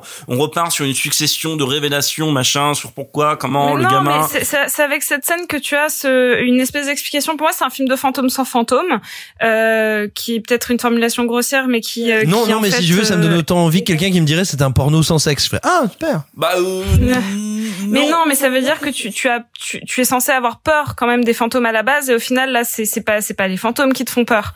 C'est- pas les fantômes qui font peur dans le film, c'est la peur des fantômes en fait. C'est- pas eux directement, c'est juste le folklore qui est autour d'eux. Après, en fait, c'est un truc qui m'ennuie, c'est que ce film-là, et, et je l'ai déjà vu, en fait, il existe déjà, il a été fait en mieux, ça s'appelle L'échine du diable, c'est Guillermo del Toro qui l'a fait, Gna, et pour gna, cause, gna, Guillermo del. Toro, il produit ce film, et dans L'échine du diable, il y a une réplique au début et à la fin du film qui dit Victor Qu'est-ce qu'un sort fantôme DVD. Mais Victor s'en va et il rage quit. Et euh, il y a une réplique au début et à la fin des Chines du diable qui dit qu'est-ce qu'un fantôme? C'est une tragédie qui est amenée à se répéter et se répéter. Et il y a quasiment la même phrase mot pour mot dans l'orphelinat qui était une illustration grossière de ça. Donc c'est pas nul. Il y a des idées de mise en scène parce que euh, oui, à un moment t'as une caméra qui passe au-dessus, c'est sympa, il y a des trucs. Mais à côté t'as des effets de montage vraiment pas toujours. euh, euh, alors je ne sais pas pourquoi euh, Victor a décidé de sortir son DVD les nouvelles aventures d'Aladin comme ça pour m'interrompre. Tu as peut-être son Blu-ray des nouvelles aventures d'Aladin. non, mais je pense que c'est pour me faire chier, c'est pour m'interrompre parce qu'il est pas d'accord. Tu sais, c'est- tu sais, c'est comme les gens qui se masturbent devant un collaborateur euh, dans leur bureau. C'est vraiment pour te troubler. Là, C'est la disruption. Ah bah c'est Bah, bah, je suis hein. disrupté, voilà, je suis disrupté, tu as disrupté mon argumentaire. Non, euh, j'avoue que j'ai quand même pris du plaisir à le revoir parce que euh, je voulais quand même un peu confirmer. Bon, je ne rejette pas totalement le film, il y a des choses intéressantes. Le, le film croit profondément dans ce qu'il montre, donc ça marche quand même pas si mal que ça dans certaines séquences. Maintenant, le film fait tellement du cinéma et c'est tellement une bible d'un mec qui a vu tellement de films d'horreur, qui fait la compile de tout ce que t'as vu dans les films anglo-saxons avec des baraques hantées, qu'il y a un côté élève appliqué. Bon, oui, c'est sympa, c'est parfois un peu galvanisant, mais ça m'ennuie. En fait, c'est du cinéma. Et ça se voit que c'est du cinéma. Et j'a- et j'aime pas parce que du coup, bah, tu vois l'artifice, mais tu sais que tu On es fait au des grosses cinéma. et ça marche Et, l'exorciste, ça marche. L'exorciste, ça marche parce que l'exorciste, à un moment, t'as oublié que t'étais au cinéma parce que le type t'a tellement possédé, t'as oublié qu'il y avait des effets de caméra, etc. Ah, et dernière chose, après j'arrive. Et l'image est dégueulasse. Oh Oh, parce que c'est le moment, Oh le non. moment, l'image est dégueulasse. C'est le moment où on commence à bidouiller un peu l'étalonnage numérique. C'est quand? C'est 2007 le film? Euh, 2008, je crois. 2007, 2007, 2007. c'est du moment où on commence à bidouiller l'étalonnage numérique, etc., la désaturation du truc, c'est dégueulasse. Je lève tellement les yeux au ciel qu'ils vont finir par changer d'axe. Ah mais mais mais les yeux de Clara sont passés derrière sa tête. euh, c'est C'est très douloureux. Tu es possédé par Thomas. Mais, mais donc voilà. Donc bon, j'étais très virulent là. Le film n'est pas si horrible que ça. Moi, ça m'a déçu. Moi, ça m'embête vraiment personnellement. Après, j'entends l'argumentaire du film qui est un didacticiel vraiment euh, sympa euh, pour euh, pour les gens qui s'intéressent aux, films de Barakanté et puis qui Mais c'est- plus que ça. C'est, c'est- non, Marc, je, je trouve ça tellement foi. réducteur ce que tu dis. En plus, n'oublions pas. Enfin, je sais que euh, c'est pas censé être un argument, mais c'est putain un premier film fait avec euh, quand même trois francs, trois francs six sous, avec de grandes ambitions. Bon, Et, euh, aussi, c'est un moi, ça m'étonne film, pas enfin. que Guillermo del Toro soit derrière. Et c'est pas parce que c'est un plagiat de l'échine du diable. C'est parce que c'est un film qui, comme l'univers de Guillermo del Toro, s'inscrit euh, dans une volonté de perpétuer des contes, euh, de mettre en scène des enfants. Je- franchement, le gamin, il joue tellement bien. C'est incroyable de diriger un enfant aussi bien, quoi. Je, il y a des, il y a des choses merveilleuses. Enfin, pour moi, le film a une petite magie. Et tu me disais, oui, on voit que c'est du cinéma. Euh, franchement, moi, je m'en bats les couilles qu'on voit que c'est du cinéma. Ça me fait pleurer à la dixième, quinzième visionnage. Je suis toujours en pleurs quand les enfants, à la fin, lui demandent de rester avec elle et lui touchent le visage en disant, c'est toi, Laura, qui a euh, une référence ouverte à Hook quand euh, tu as, euh, quand t'as Robin Williams qui revient et qui dit, c'est toi, Peter. Genre, moi, franchement, ça marche à tous les coups parce que l'émotion derrière ce film est extrêmement sincère et euh, je m'en fous que ce soit euh, que ce soit des références ou des trucs comme ça si c'est si c'est fait de la belle manière. C'est pas un film opportuniste, hein, c'est un film très Ah, J'ai sincère. pas dit que c'était opportuniste. Hein. euh, Le film n'a presque pas les moyens de l'être si je voulais être méchant. Mais euh, c'est tellement impliqué euh, que, que et tellement euh, sage dans cette démarche que moi ça m'ennuie un peu. Mais il y a certaines séquences que j'ai aimées. Et du coup, je me tourne vers Simon. Simon, qu'est-ce que tu as à nous dire sur l'orphelinat? Sinon, je suis à portée de pied. Je peux te faire très mal aux genoux. Oh là là, si ça n'était que mes genoux. Mais euh, Je vois pas ce que je peux toucher d'autre. moi non plus. Question Euh, de distance. tout simple. Question de taille. C'est l'idée sur la distance. Bon, alors, alors, on est d'accord qu'on va couper ce- une partie de cet échange, hein? Ça va bien se passer? Euh, dis, dis en me rapprochant de la table. C'est ça. Non, non, non, euh, non. Plus sérieusement, euh, moi j'aime beaucoup Juan Antonio Bayona. Euh, The Impossible est un film qui m'a pris par surprise, qui m'a bouleversé. Je trouve que quelques minutes avant, après minuit, après minuit. après minuit, est brillant de bout en bout. Et je fais même partie des gens qui, qui trouvent plein de qualités à, à Jurassic World 2, c'est vous dire. Néanmoins, ben, Il y avait la clim, il y avait du coca et il y avait du popcorn. des dinosaures surtout, putain de bordel. Mais euh, non, mais mais mais moi pour le coup, euh, je, je me souviens très bien quand est sorti l'orphelinat, j'étais en école de ciné et on était à l'époque tous en train de se dire mais c'est dingue ce qui se passe en Espagne, pourquoi on n'a pas ça chez nous? Et je découvre l'orphelinat et je me alors je me suis pas dit c'est une arnaque, je me suis dit c'est le bingo Guillermo. Et vraiment dès l'intro, dès l'intro, c'est super choquant. C'est-à-dire que bon, non seulement il y a comme tu le disais l'étalonnage numérique qui est mais, mais vraiment, visuellement, c'est une infamie. C'est-à-dire que quand tu revois le film aujourd'hui, je vous dis bien, regardez le film à nouveau maintenant, ne restez pas sur vos souvenirs. Ça a incroyablement vieilli et c'est, tu peux, vous pouvez me jeter des objets, hein, ça me gêne pas. Je, Je cherche des objets contendants à. Je suis trop loin, Simon. Je suis trop loin pour Attends. te jeter des trucs. mais tu regardes, tu regardes l'intro du film. euh, tu as euh, les petits enfants qui courent au ralenti, les petites plumes dans l'air, euh, le petit ralenti, la gamine avec les jambes dans le truc à la, tu vois, avec la petite gaine à la Forrest Gump, euh, le linge loin, euh, ceux qui jouent un peu à, euh, à un tel jeu et c'est un peu bizarre avec la petite musique qui dit genre tout n'est pas si tranquille. Et oh mon dieu, il y a même une espèce de, de petit, euh, comment on appelle ça, un épouvantail, machin. Enfin vraiment, les cinq premières minutes du film, on dirait une parodie. Hein. Ça pourrait être les Zaz qui font, c'est Guillermo del Zaz. Et, et Oh après le, le- le- et le gros problème du film, c'est qu'il ne sortira jamais de ça. Alors après, attention, Bayona, c'est un type qui sait raconter par l'image. Donc, t'es pas devant un mauvais film, t'es pas devant un film désagréable. Je ne passe pas un mauvais moment devant le film, mais je le trouve prévisible, programmatique et scolaire. C'est-à-dire que c'est un film de bon élève, le bon élève qui, en même temps qu'il t'amène un super truc, dénonce un peu le petit copain et sais quand quand il s'en va tu lui tapotes un peu sur la tête mais tu lui mets un grand coup de pied dans le coccyx en espérant lui taper un peu quoi. Et euh, et, et vraiment euh, le, le film a ce côté là que moi je trouve un peu détestable et, et surtout il est bien trop long pour le peu qu'il a raconté et, et c'est ça qui est terrible. C'est à dire que oui régulièrement il y a des séquences brillantes régulièrement il y a de grands moments d'émotion mais encore une fois c'est un film qui accuse énormément le coup de son époque et moi je suis désolé mais dans la catégorie j'ai envie de dire film d'orphelinat sous influence euh, et, euh, et hispanisante et italienne, et ben moi je trouve que le comme premier film, le Saint-Ange de Logier est infiniment plus sincère, infiniment plus risqué, Mais infiniment plus quelle touchant. horreur horreur Mais quelle horreur Simon, je demande le Sérieusement? divorce en fait. Qu'est-ce qui se passe? Mais c'est pas sur cette terre qu'on est mariés. Saint, Saint, Saint-Ange? Vraiment? Ah mais tellement. La fin de Saint-Ange, elle est plus Mais graphique, quelle elle est plus horreur Avec radicale, ces murs elle est tout plus osée blancs et avec genre, euh, Virginie... Tu es revenu parmi nous, ah mamacita, ça va bien se passer. Qu'est-ce que c'est triste la tristesse? On dirait un Pixar quand tu dis ça. Sophie, il, est temps de conclure. Défonce Simon et, dis-nous pourquoi il faut regarder l'orphelinat.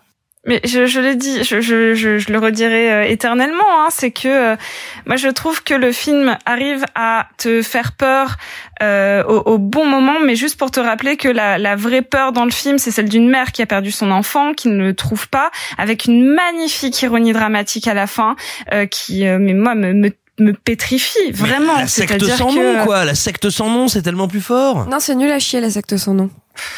Mais franchement, le fait que ce soit elle au final, parce qu'on a dit qu'on disait twist, mais le fait que ce soit elle qui l'ait tué par inadvertance, moi je trouve que c'est un twist merveilleux.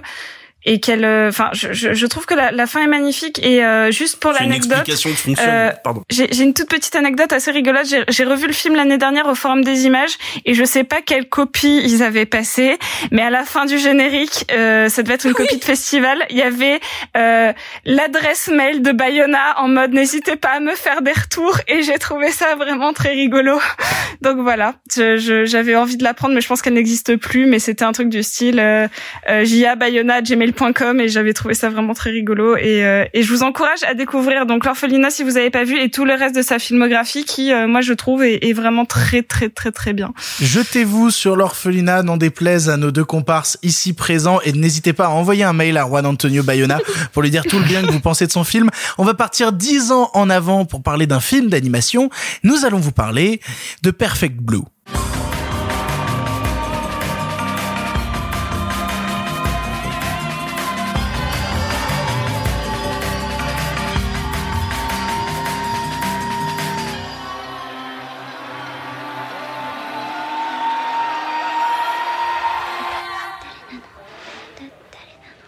Perfect Blue est encore une fois un premier long métrage réalisé par Satoshi Kon, véritable maître de l'animation japonaise en 97. Inspiré d'un roman du même nom, on y suit une idole japonaise du nom de Mima, décidant de quitter son groupe les Cham pour se lancer dans une carrière d'actrice. Vite acceptée dans une série télévisée à succès, cette nouvelle carrière ne semble pas beaucoup plaire à ses premiers fans et alors que le temps passe, Mima commence à avoir des hallucinations tandis qu'autour d'elle, des morts inexpliquées s'amoncellent. J'ai choisi ce film à twist, du coup, je vais m'expliquer. En fait, Satoshi Kon, c'est un réalisateur que j'ai découvert vraiment sur le tard, euh, et tellement sur le tard que c'était... Le mec a 25 ans. Oui. ben, euh, non, mais quand- Pardon, hein. euh, oui, mais quand je dis sur le tard, c'était c'était il y a trois semaines, tu vois. Donc, donc- donc- donc, plus sur le tard que ça, tu vois, on est vraiment très très très très proche. En fait, je me suis rendu compte de merde, j'ai plein de DVD et de Blu-ray de Satoshi Kon et j'en ai jamais maté un. Et du coup, de la même nuit, je me suis enfilé euh, Paprika et euh, Perfect Blue à la suite. Deux salles, deux ambiances, deux Ça va salles. bien se passer. Autant dire que euh, j'ai fini la nuit dans un état assez euh, aléatoire pour pour ne pas dire complètement En terrassé. shuffle. C'est un peu ça. et, et pour le coup, ouais, donc Paprika était quelque chose vraiment assez fantasmagorique et où tu te dis, bah dis donc Christopher Nolan, ton, ton, ton inspiration pour Inception, ça va, bisous bisous. Euh, mais sinon, après j'ai vu Perfect Blue et ça a été un gros choc parce que je me suis dit, putain, j'ai l'impression de regarder un film d'animation réalisé par David Fincher. J'avais vraiment ce ce sentiment de plonger dans un David Fincher animé avec toute sa cruauté, avec toute sa noirceur, avec en plus toute cette dimension un peu fantasmagorique, un peu étrange et en même temps ultra violente et ultra premier degré qui te ramène en fait derrière son côté fantastique à quelque chose d'humain ultra dur et ultra violent et ultra triste. Titre ben, clairement. Et pour le coup, voilà, donc Perfect Blue, pour moi, ça a été un vrai choc. Et du coup, j'avais envie, vu qu'on parlait de film à twist, je me suis dit, putain, c'est l'occasion. Je vais présenter à mes, à mes camarades ici présents, à certains qui ne l'ont pas vu, qui ne l'avaient jamais vu en tout cas, Perfect Blue pour savoir ce qu'ils en pensent parce que, euh, bah, du coup, il me manque encore deux Satoshi Kon, à savoir euh, Millennium Actress et Tokyo Godfather, qui, que j'ai très, très, très envie de voir. Mais pour le coup, voilà, Perfect Blue, en tout cas, ça reste vraiment un gros, gros, gros coup de poing au visage, ultra violent, ultra dur, avec des scènes, euh, que j'ai rarement rarement vu en animation, des trucs vraiment d'une brutalité sans nom et euh, et je trouve ça absolument euh, formidable. Voilà, vraiment Perfect Blue, je trouve ça euh, formidable et le twist de fin bah justement te ramène à une réalité qui est vraiment dure sur le fait que bah bah il y a des gens qui réussissent et des gens qui vivent dans l'ombre des gens qui réussissent et que ça attise de la jalousie, ça attise de la haine, ça attise quelque chose d'absolument euh, abject et euh, et qui se passe mal et qui peut parfois mener euh, aux confins de la folie humaine et bref euh, à la fin euh, son assistante meurt. Bref, euh... non j'ai dit que je spoilais, j'en ai plus rien à foutre dans cette émission. Simon, toi tu as vu Perfect Blue, c'est un film que tu aimes bien, dis-nous en plus. C'est pas un film que j'aime bien, c'est un film qui me passionne et que j'ai découvert. Si je dis pas de bêtises, je pense c'est quand il a été diffusé sur Canal, donc peu de temps après son arrivée en France. Ça fait maintenant bien au moins 15 ans, je pense. Euh, alors on a tendance à dire quand on euh, quand on parle un peu vite, oh ce film d'animation, on dirait un vrai film. Ce qui est un truc horrible à dire parce que le cinéma d'animation c'est du cinéma point barre. Mais il y a quelque chose de passionnant dans Perfect Blue, c'est qu'on pourrait dire c'est un film d'animation qui a exactement le même découpage, le même rapport à la mise en scène et le même rapport au montage qu'un film live. C'est pas une question de qualité, c'est pas c'est aussi bien qu'un film live, c'est véritablement le film est pensé et construit exactement comme un film live. Tu pourrais te dire ce film c'est un storyboard pour un film live et c'est quelque chose qui est très rare en réalité. C'est-à-dire que souvent, quand tu fais de l'animation, c'est pour pouvoir tirer parti de ce qu'il y a de spécifique dans l'animation. Que ce soit euh, le design de tes personnages, de tes décors, comment tu vas faire bouger Ce ta que caméra. fait notamment Satoshi Kon dans Paprika. Absolument. Et, là, tout d'un coup, si tu veux, il te fait ce film d'animation pourrait être mais filmé à la lettre exactement de la même manière en physique. Et ça a un effet très bizarre c'est que t'as jamais vu ça.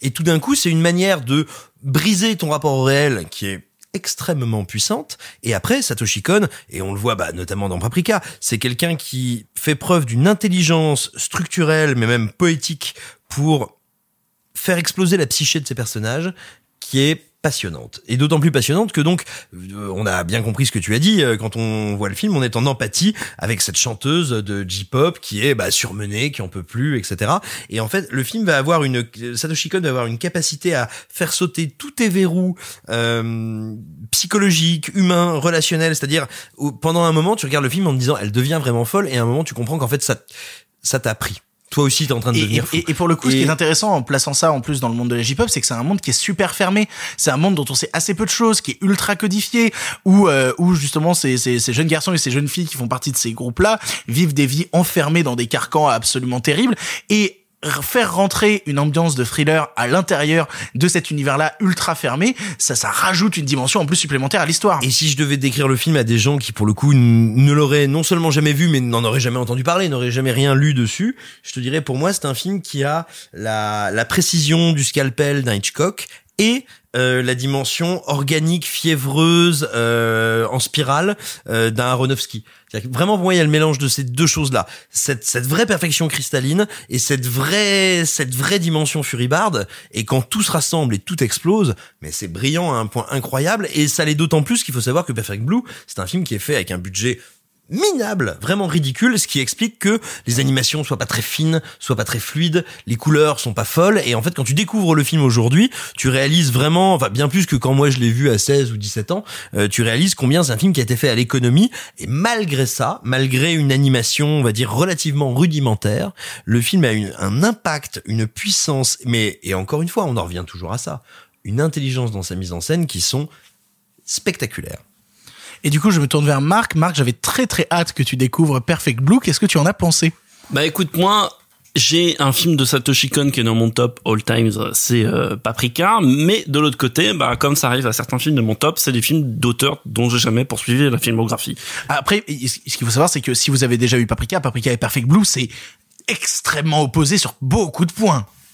Opposé non, mais différent. Alors oui, non, voilà, différent. Euh, mais en fait, même, plus que ça, parce que donc je vois Perfect Blue et bon, alors je vais pas pouvoir dire autant de choses brillantes que Simon parce que j'ai eu le malheur pour une raison que j'ignore un peu. Je suis resté un peu extérieur au film. Je n'étais pas profondément pris dans l'intrigue et ce genre de film, quand t'es pas pris dans l'intrigue aux côtés de l'héroïne, au bout d'un moment, c'est un peu problématique. Et je veux pas être méchant. Je me demande si la le contexte de visionnage et la thématique du podcast n'a pas joué contre le film. Et pourtant, je fais partie des gens qui pensent que euh, un- un- un- le spoil ne ruine pas un film, etc.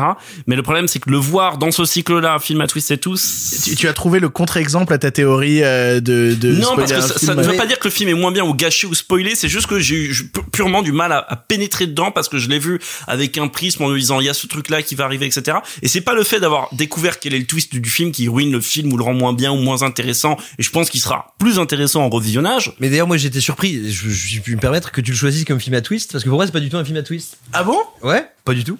C'est pas du tout l'enjeu. L'enjeu, enfin, bah, excuse-moi, je te rends tout de suite la parole. L'enjeu, tu, tu suis euh, cette, cette personne, cette persona qui se délite et qui devient folle. Mais en fait, je m'en fous, moi, de savoir qui est vraiment le méchant. Oui, mais pour le coup, euh, pour le coup, moi j'ai vraiment vécu la fin comme un twist. C'est- C'est-à-dire, Mm. peut-être que c'est pas la volonté d'en faire un film à twist, mais quand le film c'est est arrivé euh, dans, dans son dernier quart d'heure et que bah oui, justement, il y, a- il y a cette révélation de, en fait, depuis le début, c'est ça.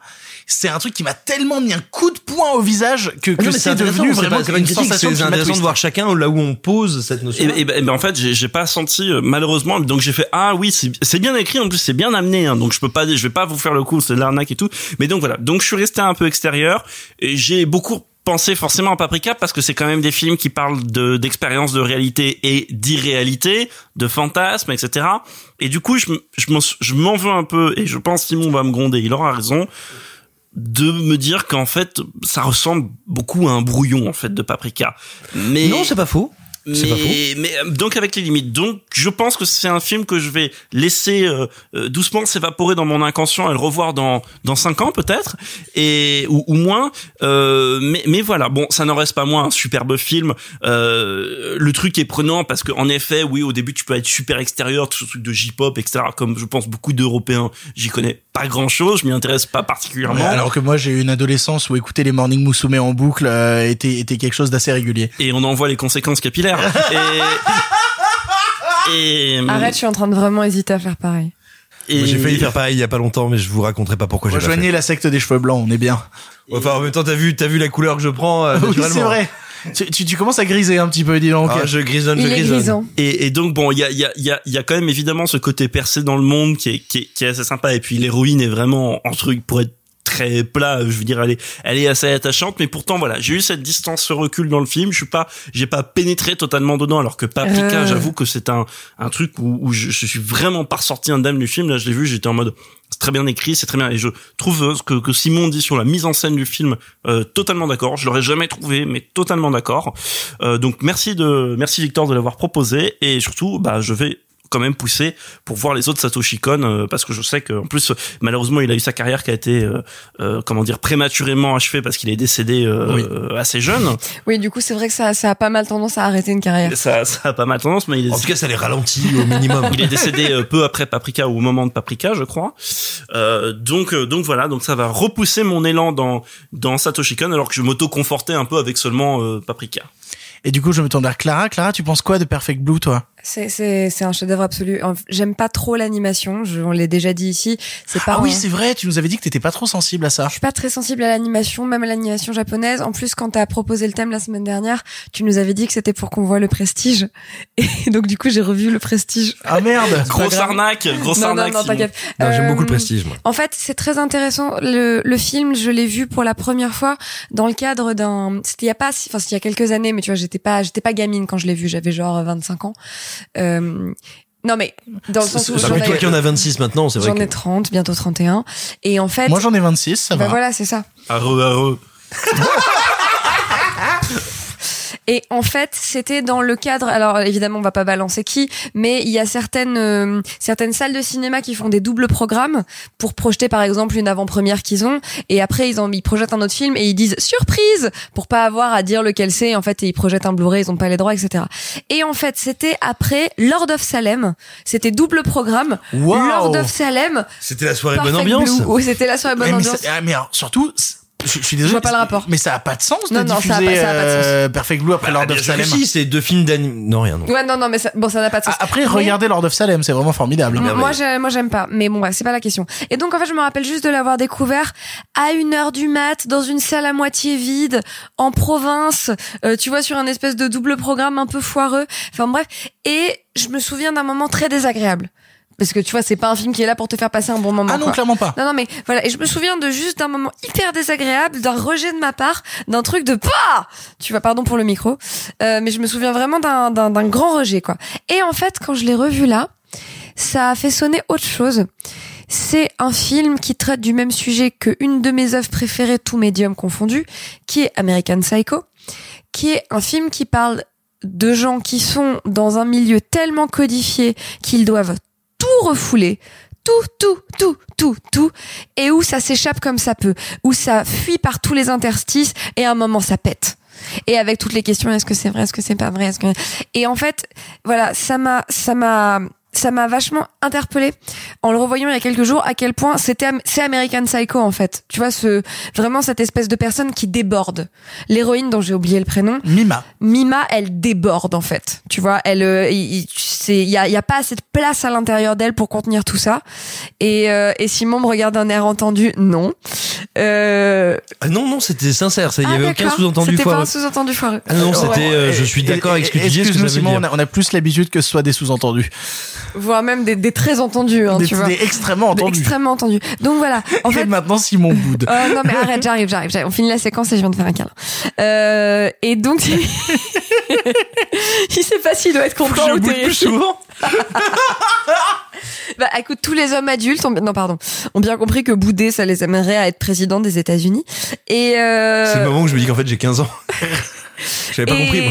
et, et donc en fait voilà, c'est ça qui m'a vraiment interpellé dans le film, c'est le fait que ça soit un personnage qui est complètement réprimé et dans un milieu hyper codifié, etc. Et la façon dont ça pète de partout. Et c'est ça qui me plaît dans le film. Et je suis fascinée par l'analyse que tu en as faite sur le fait que c'est réalisé comme si c'était du live action. Donc je pense que je vais le revoir dans quelques mois avec ce cette paire de lunettes là. Et enfin, je me tourne vers euh, Sophie. Sophie, toi, euh, qu'est-ce que tu as pensé de Perfect Blue? Ça m'a beaucoup perturbé. Euh, alors, euh, je, je sais pas s'il fallait. En tout cas, j'ai pas trouvé. euh, je l'ai loué légalement euh, sur iTunes et donc j'avais la, la VF. Euh, donc je, ça m'a un peu perturbé la VF. Je vais pas, je vais pas euh, mentir. Surtout après que la, la, la VF, euh, la VF de Perfect Blue est de plutôt bonne qualité. Hein. Elle est pas Mais elle est dégueulasse, très ouais. cool, sauf que c'est euh, Marie-Eugénie Maréchal qui est une doubleuse euh, beaucoup de, de, de séries. C'est la doubleuse de Kirsten Dunst, de Jennifer God- Goodwin, euh, donc qu'on a vu dans pas mal de séries, etc. Et donc c'est vrai que ça m'a un chouille perturbé, mais le, le film m'a mise extrêmement mal à l'aise et à tel point que euh, bon un j'en ai fait énormément de cauchemars la nuit Sans blague.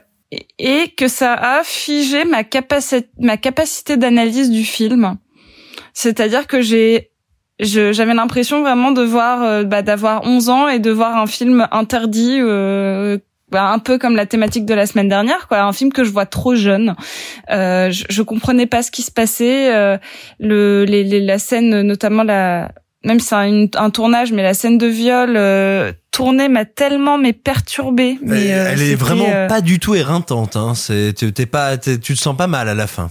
Sans blague, mais Ah. c'est ça qui l'a fait voler en éclats, tu vois. Donc évidemment, enfin, c'est euh, enfin bref, j'arriverai pas à faire une analyse pertinente, donc je suis très contente que tout le monde avant euh, ait réussi à le faire parce que euh, ça fait partie de ces euh, de ces coups de poing, euh, de ces coups de poing dans la gueule que je suis pas capable d'analyser et euh, et je sais pas si c'est que j'en ai pas les codes ou euh, que euh, bah, que le, le film est juste surpuissant et que euh, j'ai besoin de le revoir. Mais euh, par contre, je, je trouve pas que ce soit un film à twist parce que je trouve que tout est plus intéressant que le twist.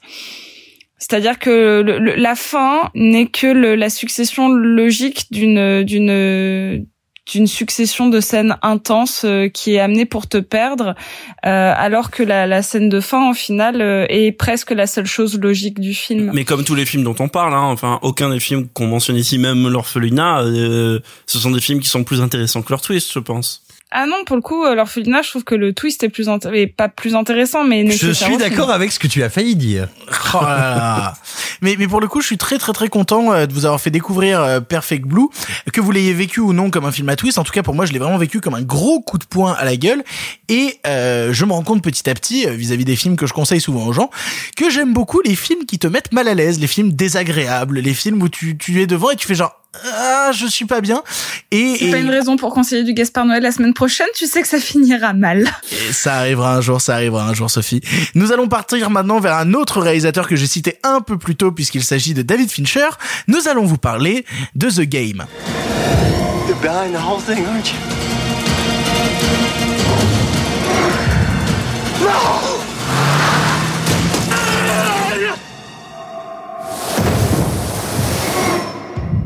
They make your life fun.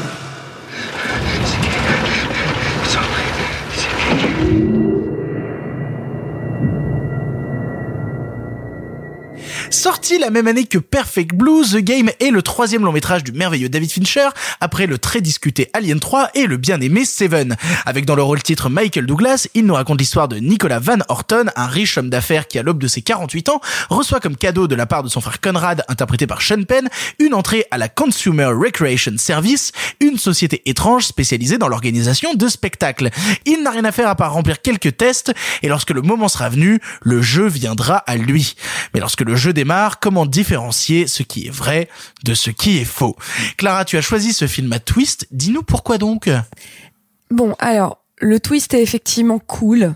En plus, la scène de révélation est absolument sublime. Donc, Et puis euh, il y a littéralement un quadruple twist à la fin. Ouais, ouais, ouais. Et, euh, et voilà. Mais finalement, la raison pour laquelle moi, le film me fascine, c'est que un des trucs que j'aime le plus au monde depuis quelques années, et Victor aussi, puisqu'il se l'est même tatoué. Oui. Euh, je suis absolument fascinée par le théâtre immersif. Sleep No More, Par Sleep No More, No More, Sleep No More. par Close, par Elzingor. Non, surtout Sleep No More. On y travaille. Oui, Enfin, ah bah, eux, ils travaillent. Moi, je, je suis quelque part un peu dans les coulisses. Alors, il n'y a pas de coulisses. Enfin, bref, blablabla pour essayer de structurer tout ça. oui, oui, tout à fait, tout à fait. Mais bon, Sleep No More. Certes, Sleep No More, mais tout le monde ne peut pas faire un aller-retour à New York pour aller à Sleep No More. Mais Exactement. retournons à Sleep No More. Bref, il y a quelques initiatives françaises absolument fabuleuses. Je vous en cite quelques-unes. Donc, euh, euh, suivez le travail euh, de Big Drama, euh, de La Fée de manière générale, dont je suis au conseil d'administration. Euh, Ouais, bah dis donc. non, bon, bref. Mais c'est quoi le théâtre immersif, Clara? Et donc j'y viens. Il y a voilà, donc si vous vous intéressez à- au théâtre immersif, il y a plein de trucs qui se passent en France et à Paris. Renseignez-vous sur internet et il se passe vraiment plein plein de trucs et c'est hyper enthousiasmant. Qu'est-ce que c'est le théâtre immersif? C'est une façon de raconter des histoires euh, qui cherche à à se défaire de l'impératif. Toi, t'es assis et il se passe des choses sur une scène et tu y De la séparation scène publique en fait. De la séparation scène publique, le but c'est de te mettre au cœur de l'intrigue, que tu discutes avec les comédiens comme si c'était euh, euh, juste des gens à qui il est en, en train d'arriver quelque chose. Vraiment, j'ai- j'ai hyper honte de la façon dont j'arrive pas à le décrire. Bref, par exemple, pendant plusieurs mois, euh, quelque part dans Paris, a eu lieu une pièce qui s'appelle Close, où en fait on ne prenait pas un billet pour aller à un spectacle, où on était invité au mariage de Blanche, ça se passait dans un cabaret, c'était en 1917, et le soir de son mariage il se passait plein de choses, et en fait le public c'était les invités du mariage et ou le spectacle du cabaret, et tout le monde était invité à suivre les personnages comme bon lui semblait, à travers le décor qui n'était pas limité par une notion de scène, de coulisses, etc. Bref, ce Bah, que je suis... alors, si, je- si je puis me permettre, peut-être euh, pour le dire peut-être simplement aux gens qui nous écoutent et qui ne sauraient pas de quoi on parle, en fait, ce sont des pièces où toi, membre du public, tu es un personnage et tu es invité, si tu le souhaites, à participer. Et, pour le coup, tu commences à avoir une influence. En tout cas, euh, moi, Close à Paris, je l'ai fait deux fois. Euh, dans, dans sa première version et dans sa nouvelle version. Dans la première version, moi, ce qui me gênait justement, c'est l'impression de n'avoir aucune incidence sur l'histoire. Là où quand j'ai refait Close une deuxième fois avec euh, ma, ma, ma bien-aimée Clara ici présente, euh, il y a eu un moment vraiment où un personnage est venu me parler.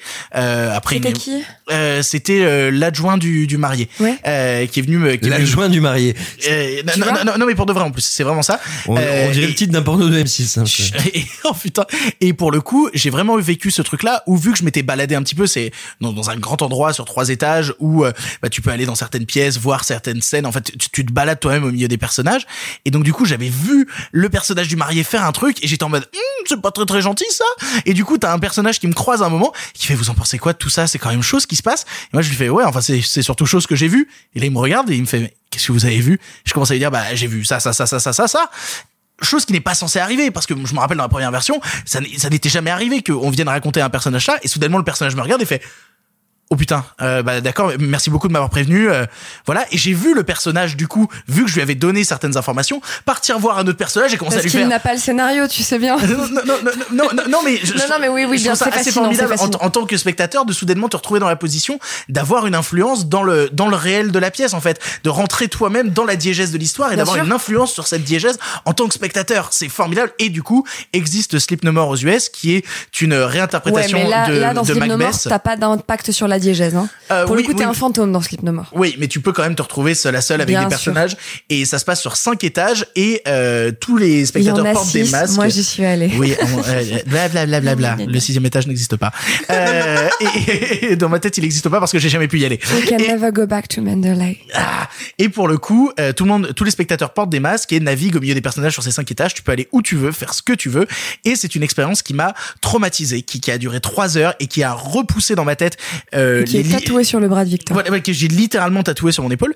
Et, et pour le coup, euh, ça m'a rendu tellement fou que ça a repoussé dans ma tête les concepts même de narration, les concepts même de comment tu racontes une histoire et comment tu la délivres au public. Ça m'a fait rire, ça m'a fait peur, ça m'a fait pleurer. Plus d'une fois, je me suis retrouvé au milieu d'une scène avec tout seul avec deux personnages et je me suis effondré en larmes tellement ce que je vivais était était puissant. Et, et vraiment, voilà, euh, si vous vous intéressez au théâtre immersif, jetez-vous bah, à New York sur Sleep No More Si et si vous vous, vous avez l'occasion. sur euh, comment raconte une histoire, c'est ça. si vous vous intéressez à la narration, si jamais ça vous intéresse qu'on vous raconte des trucs, juste ça, vous avez besoin d'ajouter ça dans votre vie, sans rentrer forcément dans des livres de théorisation comme on fait Victor et moi parce qu'on est bizarre, mais vraiment, il y a des initiatives partout en France, pas qu'à Paris, il y a des initiatives à Lyon, à Nantes, à Bordeaux, etc. La scène lyonnaise est trop cool. Mais attends, je finis juste. Tout ça pour dire que, et après on va vous expliquer pourquoi est-ce que c'est un rapport avec le film de Fincher, mais cette façon-là de réenvisager la façon dont on te raconte une histoire est fascinante. Il faut faire cette expérience-là si vous vous intéressez à la fiction et si vous aimez vivre. ça a littéralement changé ma vie. Ça a littéralement changé ma vie et The Game est un peu la diégèse de tous ces trucs-là. J'y arrive. Et, et, et si vraiment ces concepts vous intéressent, mais que vous n'avez pas de sous, on peut se retrouver sur la petite ceinture. J'ai du LSD et du rosé. Vous verrez, ce sera du théâtre et vous me direz merci. mais, mais, mais du coup, Et The donc- Game pour ça. Et en fait, c'est marrant parce que The Game, oui, Simon a honte de ce qu'il vient de dire. Euh, The Game, en fait, fait partie des deux, trois références absolues de tous les gens qui s'intéressent à l'immersif, qui en fabriquent, qui en créent, qui en conçoivent, qui en imaginent et qui en consomment. C'est un peu genre un des trucs séminaux avec euh, les livres dont vous êtes le héros, euh, quelques jeux vidéo et euh, et par exemple La Belle Époque. La Belle Époque est une euh, hyper référence euh, du théâtre immersif. Bref, Euh, et d'autres trucs que j'ai oubliés parce Bah, que la, parce la que belle je- époque, le film, c'est littéralement Daniel Auteuil qui participe à un truc de théâtre immersif. hein. à une à une expérience immersive pour designer pour lui, blablabla.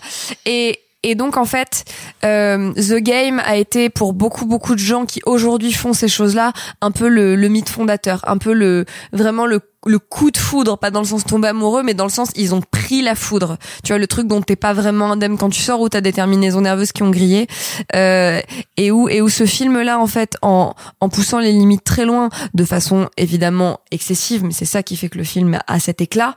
Euh, euh, en fait, a lancé la machine, a lancé la réflexion pour plein de gens sur ce sujet-là. D'ailleurs, il faudrait écouter les gens de Punch Drunk, donc les gens qui fabriquent Sleep No More, euh, sur la question du, sur la question de, de, de est-ce que The Game a été un truc euh, qui leur a, qui leur a ouvert le crâne. Mais donc voilà, moi ce film-là m'intéresse pour mille raisons parce que c'est très beau, c'est très bien joué, c'est très bien. Euh, J'ai une légère réflexion sur le fait que à la fin, quand la supercherie est révélée et que son frère lui dit, euh, t'étais vraiment trop en train de devenir un connard, il fallait que je t'aide à être moins un connard, tu fais pas sûr que c'était vraiment un connard. Bichon, il était un peu seul et, et un peu et un peu capitaliste. Bref, ça c'est encore autre chose. Réflexion. Oui, bah, les, les gens seuls et capitalistes sont des connards. Point. Bah là non en fait dans le C'est- film. c'est mon, c'est mon programme politique. hein. Dans le film, c'est vraiment le, le le problème, c'est que son frère est bien plus un connard que lui. C'est ça, moi ce qui m'embête c'est que dans le film, ils... bon bref, on s'en fout. Mais donc voilà, ce qui est fascinant sur ce film-là, outre le fait que effectivement on sait jamais où on est, comme dans le théâtre immersif, ou en tout cas euh, ce qui est ce qui est poursuivi par le théâtre immersif, ce qui est fascinant dans ce film-là, c'est le, c'est voilà, c'est le fait de se laisser, euh, de se laisser prendre, de se laisser mener et de se laisser perdre. Euh, et c'est ce qui m'a fasciné là-dedans. Et c'est pour ça que j'avais envie de vous le faire voir à tous ou de vous le faire revoir. Et c'est quelque chose que j'ai moins vu chez Fincher, en fait, cette question de de l'écriture plutôt que du formalisme. Donc ça m'intéresse aussi de voir que à ce moment-là de sa carrière, il a eu envie de faire ce film-là, qui est finalement peut-être beaucoup moins euh, euh, trafiqué en termes de mécanique et en termes d'image et en termes de en termes de de d'artifice de, cinéma que les autres. On est beaucoup plus dans une question de d'écriture et de narration et de te raconter l'histoire et de te diriger les acteurs. Donc c'est une œuvre très singulière au milieu de la filmographie de Fincher. Elle m'intéresse pour ça et le film me, je suis reconnaissante du film pour tout ce qu'il a initié après sur la création.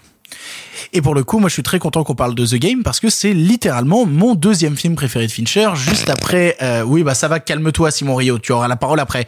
Euh, mais mais c'est littéralement ouais mon deuxième film préféré de Fincher, juste après euh, The Social Network, qui est pour moi euh, le meilleur David Fincher de tous les temps. Euh, N'en déplaise à certains, j'ai fait l'erreur un jour de tweeter euh, The Social Network est le meilleur film de David Fincher, et il y a euh, tous les Oui, gens c'est parce, que, parce comme il a fait 15 chefs-d'œuvre, tout le monde a son Fincher préféré. non, non, là c'était surtout des, des élèves en fac de ciné de première année qui venaient dire Eh Fight Club euh, On vit dans une société Et j'étais en mode oui, mais en fait plus le temps passe, plus je trouve que Fight Club est sûrement l'un des films les moins intéressants de David Fincher, malgré qu'il soit, tiré d'un livre écrit par Chuck Palahniuk, qui est euh, mon auteur préféré.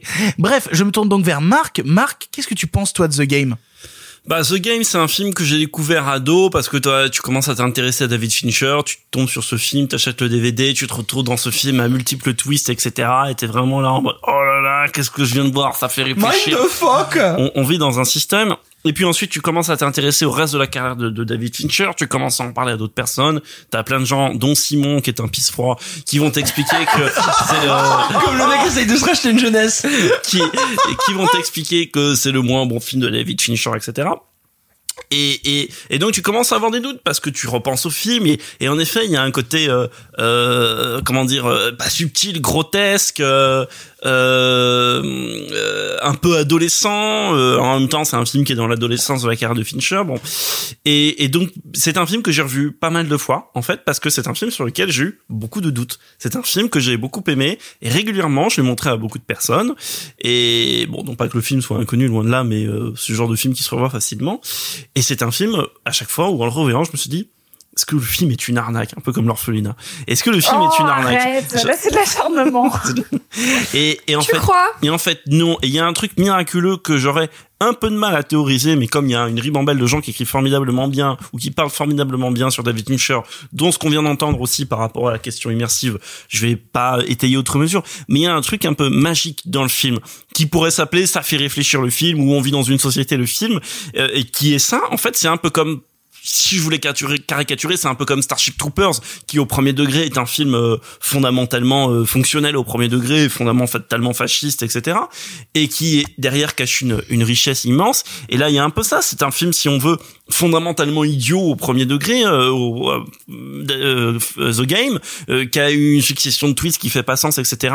Mais c'est un film dans lequel on arrive tellement à s'impliquer pour le personnage de Michael Douglas, pour ce qu'il traverse et qui accomplit une sorte de fantasme qui marchait à l'époque, qui marche encore aujourd'hui, qui est toujours l'envie et la peur d'être D'avoir envie. et d'avoir envie. Non, mais l'envie et la peur d'être bloqué dans une fiction. On a tous eu envie, et donc c'est pour ça que vous allez faire du théâtre immersif. On a tous eu envie d'être bloqué dans une fiction. Mais en même temps, on a tous peur d'être bloqué dans la fiction. On a tous peur, de- on a tous envie aussi parfois de faire des cauchemars et d'être bloqué dans ces cauchemars, de ne jamais en sortir. Et même dans, quand on croit qu'on est sorti de ces cauchemars, de- et en fait on n'en est pas sorti, etc. Et bim, il y a un twist, ça fait réfléchir. Bon. Et, et donc voilà, c'est un film qui me plaît résolument pour ce point que je trouve ludique, amusant. Euh, mais voilà, je- je- j'aurais du mal à le théoriser, aller un peu plus loin que ça. C'est un film qui me plaît beaucoup dans la carrière de David Fincher, même si c'est pas du tout ce que je préfère chez Fincher. Je préfère ses films récents. Moi, mon Fincher préféré, c'est Benjamin Button, qui est un film narrativement qui est euh, merveilleux. euh, très simple. Hein. Il est superbe.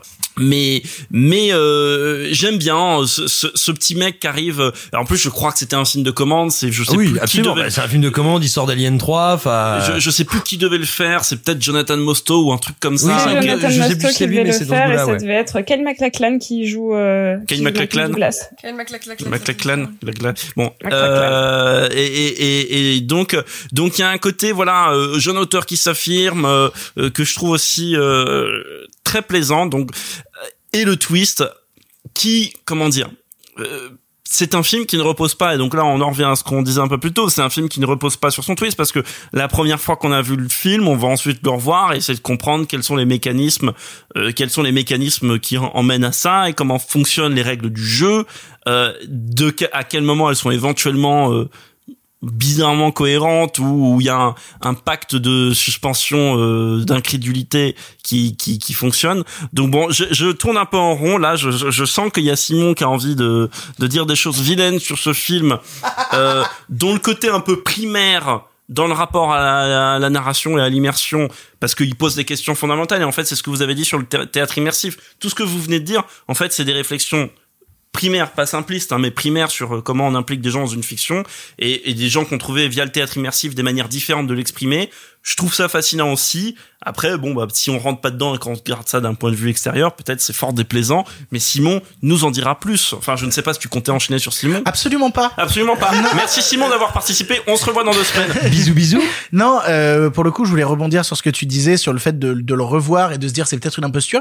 Moi, j'ai eu ça à chaque fois avant de le revoir, j'ai eu cette peur. C'est-à-dire que euh, The Game, c'est sûrement un des Fincher que j'ai le plus vu, celui que j'ai le moins vu, que j'ai vu qu'une seule fois et que j'ai très envie de revoir parce que j'en ai très peu de souvenirs, c'est Gone Girl, euh, que j'ai très très très envie de revoir parce que euh, putain, bah, moi je l'ai vu qu'une fois, il m'a foutu une claque et tellement une grosse claque que je sais pas le si je vais meilleur retourner. méchant depuis 20 ans au cinéma, quoi. Mais, mais pour le coup, voilà, j'ai très très envie de revoir Gone Girl.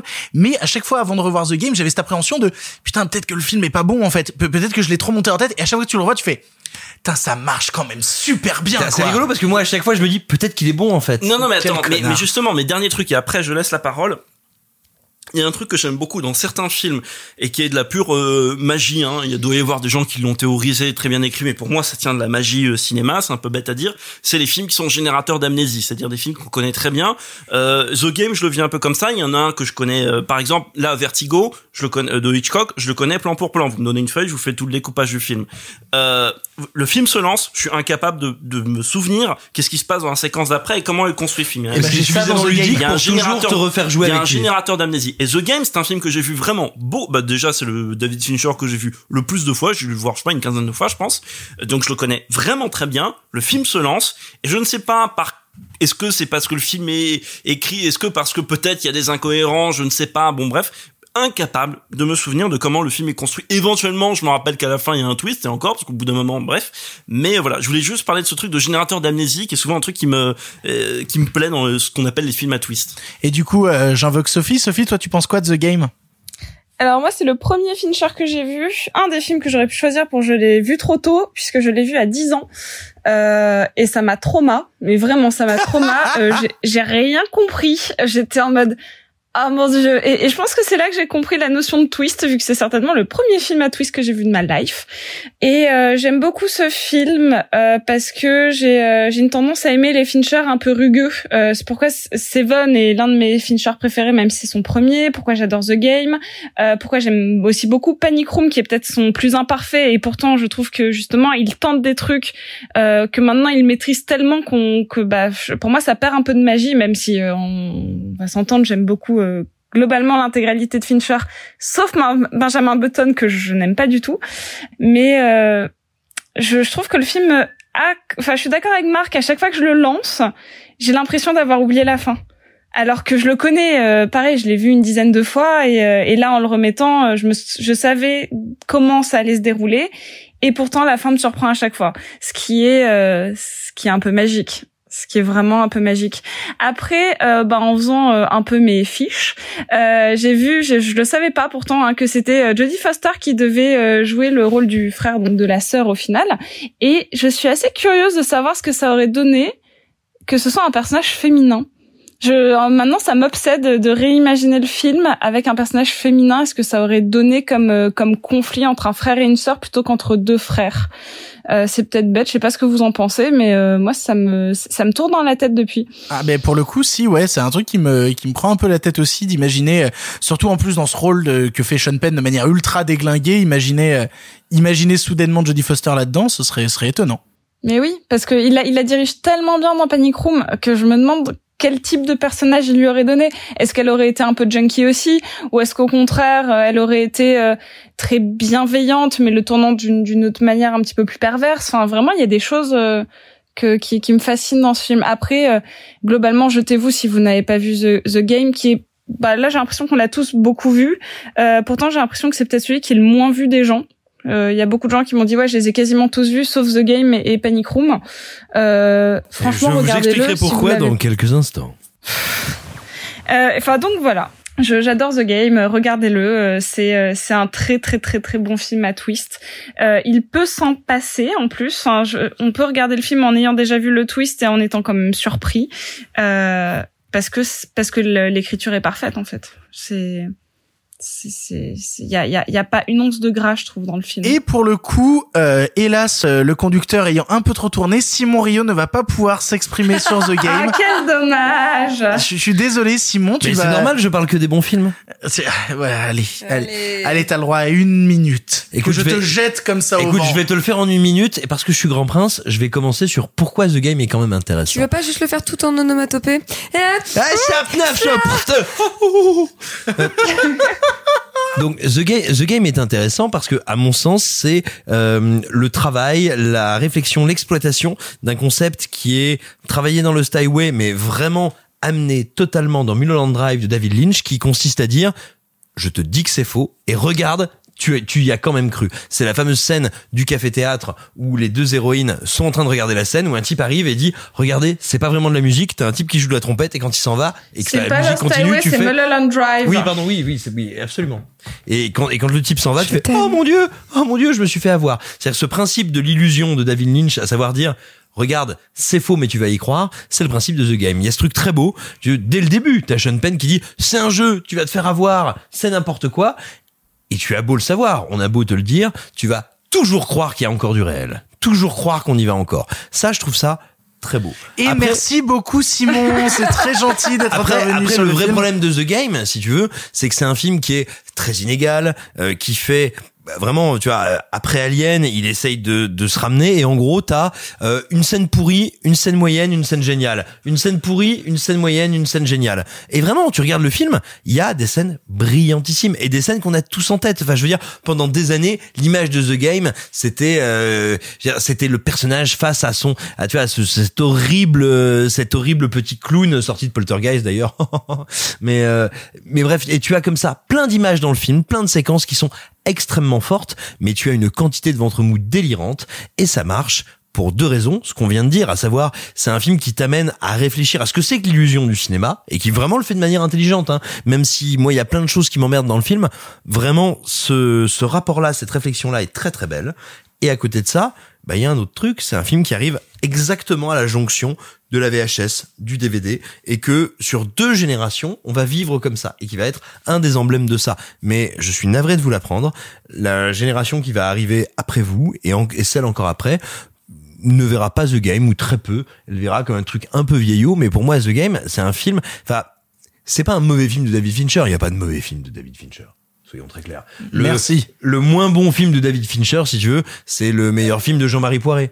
Euh, mais euh, ce, que, ce que je veux dire, si tu veux, c'est que même si je suis pas fou du film, il a d'immenses et d'énormes qualités. Juste, je sens, je sens que c'est une commande. Je sens que Fincher n'est pas là à fond tout le temps. Ça me paraît une évidence.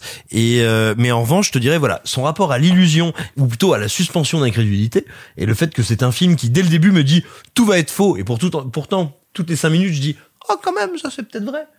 Ça, je trouve ça très intéressant. Après, en termes de mise en scène, de montage et de scénario, je trouve ça plutôt très faible.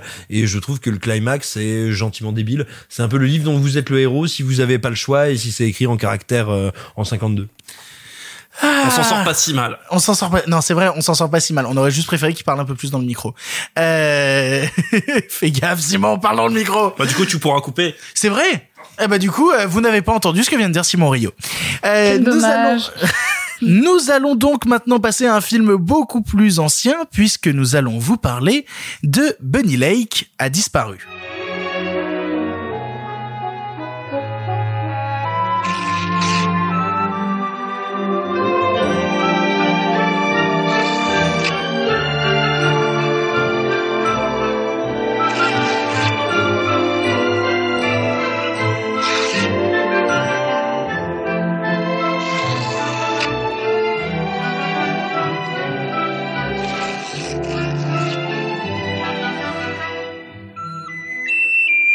Bunny Lake a disparu, réalisé par Otto Preminger en 1965, est un thriller psychologique avec au casting Laurence Olivier ou encore et surtout Carol Linley. Comme pour l'orphelinat, il est question de disparition d'enfants puisque Anne Lake, une jeune américaine fraîchement débarquée à Londres, ne retrouve plus sa petite fille, pourtant laissée à l'école le matin même. Aidée par son frère et la police, elle n'aura de cesse que d'essayer de la retrouver, mais pourtant elle a beau demander à tous où se trouve sa fille, personne ne semble l'avoir jamais vue. Marc, tu as choisi ce film, pourquoi donc Il y a ces films où il y a une promesse qui est tellement improbable ou tellement euh, séduisante qu'elle est euh, bah, qu'on tombe qu'on tombe dedans complètement à pieds joints. C'est-à-dire là, vous cherchez un être et quelqu'un et, et tout le film, en fait, il y a un côté the game aussi, et tout le film vous dit cet être n'existe pas. Et donc vous vous lancez dans ce film avec un générique que vous n'avez jamais vu ailleurs.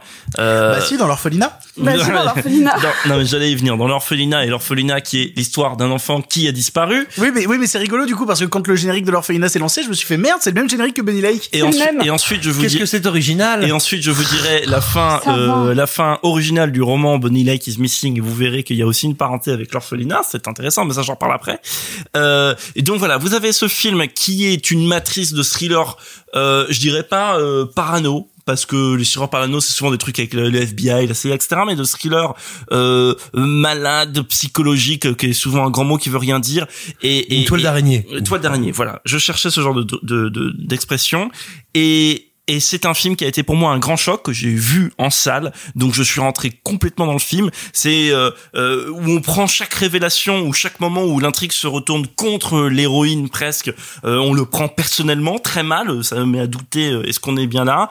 Et, et c'est un film qu'à chaque fois j'en ai reparlé, je l'ai revu, etc. qui a gagné. Et un jour il y a David Fincher qui a fait ce film formidable qui est Gone Girl.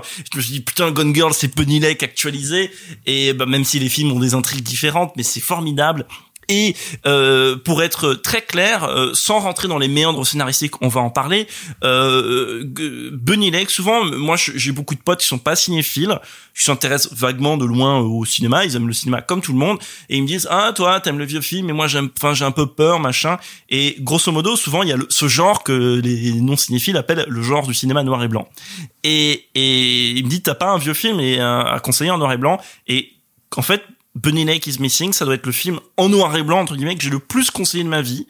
Tellement son noir et blanc me paraît pas euh, faire peur aux gens, tellement il est visuel et tellement euh, en fait on pénètre dans l'intrigue que on, oublie qu'il est noir et blanc, qu'on oublie qu'il a 50 ans, que il paraît incroyablement moderne. En tout cas, je le vis comme ça, mais je serais heureux d'avoir vos retours. Bah pour le coup, euh, je vais être encore une fois honnête. Hein, moi, j'ai une méconnaissance d'un cinéma un peu plus ancien. Je le sais, je suis un pur produit des années 90 et moi. euh, ce que j'ai regardé sortait surtout euh, de ces périodes-là parce que c'est ce qui Alors moi, je suis un pur produit des années 30, c'est bien connu. c'est exactement ça. C'est exactement ça. Non, mais du coup voilà et donc du coup c'est un cinéma que que je connais moins mais que je découvre avec plaisir euh, grâce à toi. C'est pour ça d'ailleurs que après avoir vu Bunny Lake a disparu, j'ai acheté Autopsie d'un meurtre d'Otto Et donc Preminger. tu verras le meilleur, un des meilleurs films de procès qui existe. Et pour le coup, je possède aussi euh, en Blu-ray euh, Laura de Otto Preminger à une époque où je, je m'intéressais énormément aux films noirs et justement aux films néo-noirs et donc j'ai voulu plonger dans la racine des films noirs et il faut que je vois Laura parce que euh, c'était dans cette époque où j'avais regardé C'est aussi euh, incroyable, Laura, c'est incroyable. bah, il paraît, mais c'est en fait c'est une époque où j'ai regardé Assurance sur la mort, où j'ai regardé justement ce genre de film-là que j'ai que j'ai adoré. Et donc du coup j'ai découvert Bunny Lake a disparu pour l'émission. Et euh, qu'est-ce que c'est bien? Qu'est-ce que c'est bien Bunny Lake a disparu? Euh, évidemment, je l'ai proposé. mais mais pour le coup j'ai vraiment eu ce truc de euh, ouais de- de- j- j'y ai cru en fait à leur connerie j'y ai cru à tous les les artifices de mise en scène en fait j'ai reconnu dans ce film comment tu crées de la mise en scène pour faire croire à des mensonges aux spectateurs. C'est-à-dire que là où la vérité est hurlée par les personnages en permanence, donc on a vraiment dans les dialogues explicatifs des choses qui te disent non non non, tout ce que les personnages te disent sont réels, pourtant la mise en scène te hurle que tout est faux. Et donc c'est ce combat entre le dialogue et la mise en scène. Et je trouve ça absolument génial dans Benny Lake a disparu parce que ouais, moi au bout d'une demi-heure de film, je me dis mais elle est, elle tarée en fait. en fait, elle est juste folle et, et sa gamine n'a jamais existé. Et puis en plus tout tout me hurle. Et quand le twist arrive, attention spoil, quand le twist arrive et qu'on me dit que c'est ce personnage qu'on a mis à l'image tout le film qui a enlevé la gamine, en plus t'as ce plan qui est absolument terrifiant où euh, il joue avec la avec elle et tout et il- elle cache la gamine dans la serre et soudainement t'as lui qui apparaît comme ça à l'intérieur de la serre. Je t'en parle, j'ai des frissons, ça m'a glacé le sang, ça m'a retourné la gueule. Et donc vraiment voilà, Bunny Lake a disparu, ça a été une gros une grosse grosse grosse découverte et un vrai plaisir justement sur comment la caméra combat le script, comment justement la narration répond à la mise en scène. Et, et, et là, tu parles d'un twist. Bon, on spoil à fond. Bah oui, on, évidemment. on, on spoil à fond. De toute façon, et, et une, une partie des films, je crois que même tous les films dont on a parlé, c'est des films qui ont un peu des doubles, triple twists. Que toi, tu as parlé du twist où donc on apprend que donc c'est le personnage de Steven qui est derrière tout ça. Mais en fait, moi, le premier moment où il y a un twist, c'est le premier indice où tu découvres que euh, la poupée que l'existence de la petite fille est tangible en fait parce ça. qu'au moment où t'avais arrêté de croire t'avais t'avais euh, Eh ben, tu pensais que cette petite fille était parfaitement imaginaire et tout d'un coup il y a une preuve qu'il y a bien eu preuve, une petite fille. Et, et, et, et ça, déjà, ça retourne complètement parce qu'en plus, c'est un, un film qui joue pas mal sur le Et- curseur d'empathie et, et- puis, puis il y a le triple twist parce qu'à la seconde où tu apprends qu'il y a le frère, déjà tu dois diriger l'info, mais, mais surtout tu découvres que c'est le frère et pas le mari. Et, et puis surtout tu découvres que elle, elle est au courant que son frère a une double personnalité. C'est-à-dire que dès l'instant où on te fait comprendre que c'est le frère, toi t'as déjà ouais cinq minutes pour digérer l'info, et soudainement elle voit le frère et le frère la regarde, tout ce qu'il y a de plus normal. Et tu dis mais où je suis? Qu'est-ce qui est en train de se passer? C'est non non c'est c'est formidable. Bunny Lake a disparu, c'est euh, c'est formidable et encore une fois comme je le dis moi ça me fascine pour euh, c'est très euh, se pencher sur la technique du cinéma etc. Mais comment tu crées des dialogues explicatifs qui sont des mensonges pour le spectateur que tu vas enrichir derrière avec ta mise en scène et, et ça c'est c'est formidable. Écrire des dialogues qui te disent la vérité tandis que la caméra te ment. Et ça c'est génial. Toi Simon, qu'est-ce que tu en penses de Bunny Lake? Oh, j'en pense que c'est une merveille et, j'en pense que il y a ce plaisir incroyable qui est de voir Preminger essayer de faire un bras de fer à distance et à travers les années avec Hitchcock sur Psychose. C'est-à-dire que vraiment, tu vois, tu sens qu'il a envie de se mesurer à ça et se mesurer à ça, c'est quoi? C'est, tu vois, quand tu as dit, euh, oui, les dialogues se battent avec la mise en scène. En gros, ce qu'il y a de fascinant dans le cinéma et dans le cinéma de cette période et des périodes antérieures, c'est comment avec des contraintes qui nous aujourd'hui nous semblent énormes. Euh, des contraintes de moyens, des contraintes de ce qu'on peut représenter, des contraintes d'absence de couleur, des contraintes même aussi de ce qu'on a le droit de représenter à l'image. Comment, malgré tout ça, je vais raconter une histoire extrêmement brutale, extrêmement violente. Enfin, on parle quand même d'un récit à twist sur de l'inceste ultra gore. C'est quand même ça, hein, Bunny Lake. Et le film arrive à le faire avec une intelligence, une puissance et une capacité à te mettre des baffes dans la gueule qui est monstrueuse. Et vraiment, moi, c'est un truc que j'aime bien dire, tu vois, quand on quand on évoque, si j'ose dire, des films anciens, des films d'avant, euh, ici dans ce podcast, regardez-le, matez-le. Ne vous contentez pas de noter pour vous dire, euh, ouais, je me rappellerai que Bunny Lake, euh, c'est ça euh, dans l'histoire du cinéma. Regardez-le, vous allez voir à quel point, en fait, la grammaire du cinéma est une grammaire puissante, riche, évocatrice, démentielle par rapport à ça. Et, d'ailleurs, ce que tu nous as dit, toi, de combien ça t'avait malmené, surpris, euh, secoué, est très important. C'est-à-dire que voilà, Bunny Lake fait partie de ces films, de ces films qui, par leur pure grammaire, par la pure composition d'image, par le pur montage, t'amènent dans des états, dans des états très complexes, très durs, très difficiles, passionnants. Et puis, c'est l'occasion aussi de dire que Laurence Olivier, il a jamais été plus incroyable quand il jouait les salauds, les salauds magnifiques ou les salauds pervers. Et puis, un de ces quatre, on trouvera bien un prétexte pour parler de Marathon Man, dans lequel il est aussi un des plus grands méchants de l'histoire du cinéma. Et du coup, je me tourne vers Sophie. Sophie, toi aussi, tu as vu Bunny Lake a disparu. Qu'est-ce que t'en as pensé? Euh, alors j'étais un peu familière euh, du cinéma d'Otto Preminger parce que je l'avais étudié euh, en cours de ciné à la fac quand j'étais en fac de lettres. Et celui-là je ne l'avais pas vu. Donc euh, j'ai vu Autopsie d'un meurtre, Laura, j'avais vu Un doux visage, j'avais vu quelques-uns de ses films avec analyse et en fait j'étais juste déçue de pas l'avoir eu celui-là en cours de ciné parce que j'aurais voulu que quelqu'un m'en parle pendant des heures. Euh, ce qui m'a, le twist m'a pas spécialement surprise. Je, on va pas dire que c'est ça qui m'a, euh, qui m'a punché la gueule. C'est plutôt les relations interper- interpersonnages et vraiment euh, la relation frère-sœur qui m'a, mais, euh, mais, mais punché, punché, punché la gueule. Plus que de savoir si la gamine était vivante ou pas, existante ou pas. En vrai, euh, je sais pas pourquoi c'est passé après le fait que j'ai observé chacun des dialogues euh, entre les frères et la sœur que je trouvais vraiment bizarre depuis le début et j'étais plus fo- focus sur ça que sur la gamine. Je je saurais pas l'expliquer, mais euh, c'est le truc qui m'a qui faisait tilt tout le temps pendant tout le film et qui était comme cette espèce de petite tape sur l'épaule en mode Hmm, il y a il y a un truc qui va pas. Et euh, ça, ça m'a fasciné parce que c'était suffisamment subtil pour pas que je me dise euh, c'est ça le twist, mais suffisamment pour me dire euh, comment il a fait ça, comment il a réussi à créer cette alchimie si étrange, si singulière entre ces deux acteurs et entre ces deux personnages. Et donc oui, le film m'a tout simplement euh, bah, fasciné. Euh, j'ai adoré, mais je vois pas de toute manière comment on peut vraiment ne pas aimer ce, ce film. Après, c'est vrai que ça m'a fait bizarre parce que c'est le même générique de début que l'orphelinat, euh, et je dois avouer, malgré si original, tout l'amour que j'ai pour le pour le pour l'orphelinat, moi le seul truc que je trouve qui est qui est vie- vieilli sur l'orphelinat, c'est le générique de début. Donc euh, mais euh, d'un côté, ça prouve aussi qu'il a de belles inspirations avec de grands films et euh, et ça parce qu'au final, c'est cette peur euh, viscérale, euh, c'est un truc que j'ai retrouvé dans les deux films. Et bon, vous allez dire que l'orphelinat c'est moins bien fait ou quoi, mais pour moi, c'est ça qui crée de, de, de grands films qui arrivent à mêler euh, bah, la, la, la, la peur primale d'une mère qui ne trouve plus son enfant et, et l'horreur glaçante du, du monde. Bon là, il n'y a pas de fantastique, mais du, du monde qui l'entoure, quoi. Bref, j'ai adoré. Et, euh, et puis c'est tout.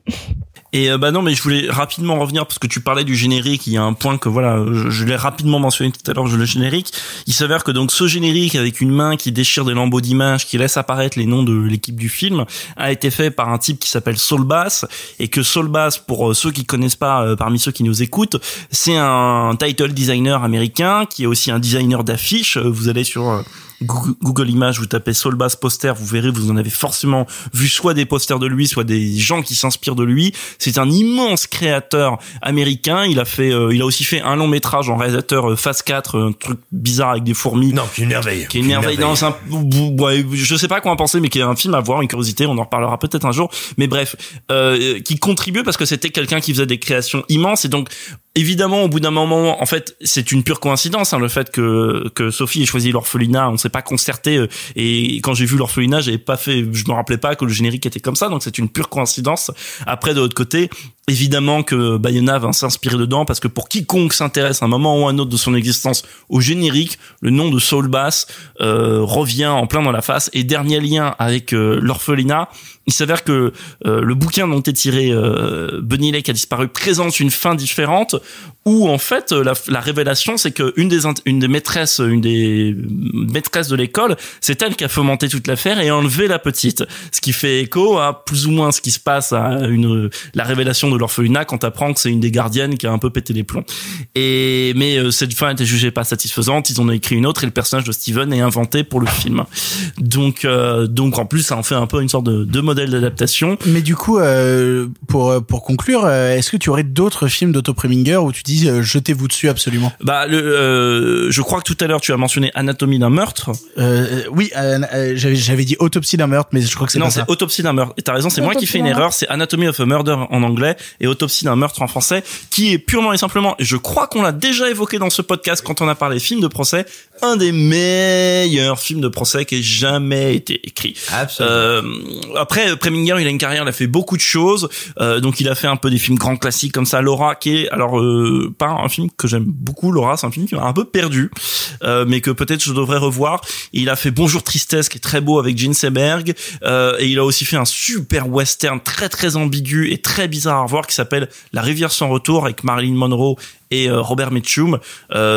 Si vous n'êtes pas aficionados du western, ça peut valoir le coup parce que euh, c'est pas un film qui présente euh, ce qu'on attend d'habitude euh, du, du western. Mais voilà, pour moi, Preminger, tu vois, c'est c'est vraiment un des noms euh, euh, bah, euh, que les, les gens qui s'intéressent pas beaucoup au cinéma connaissent pas forcément ou bon euh, c'est un nom qui évoque euh, un cinéma lointain mais qui est moins populaire que Hitchcock qui est moins populaire que John Ford qui est moins populaire que Bill Wilder ou d'autres. Bon à cette époque il était quand même une immense star de la mise en scène. Et, et donc si vous avez l'occasion voilà jetez un coup d'œil sur ces films des années fin 50 60 parce qu'il il avait vraiment fait une métamorphose à cette époque. Il modernisait sa mise en scène. Et celui-ci bah à chaque fois voilà je l'ai dit tout à l'heure je le répète c'est vraiment le film que je conseille à des gens qui ont tout bêtement entre guillemets peur des vieux films Nous allons passer maintenant au dernier film de cette sélection. C'est le film conseillé par Simon. Nous allons tout de suite vous parler de Angel Heart.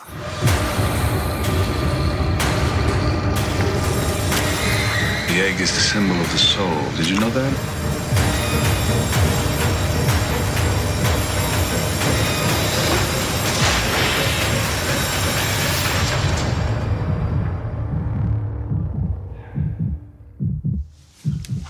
I have a feeling I've met you before.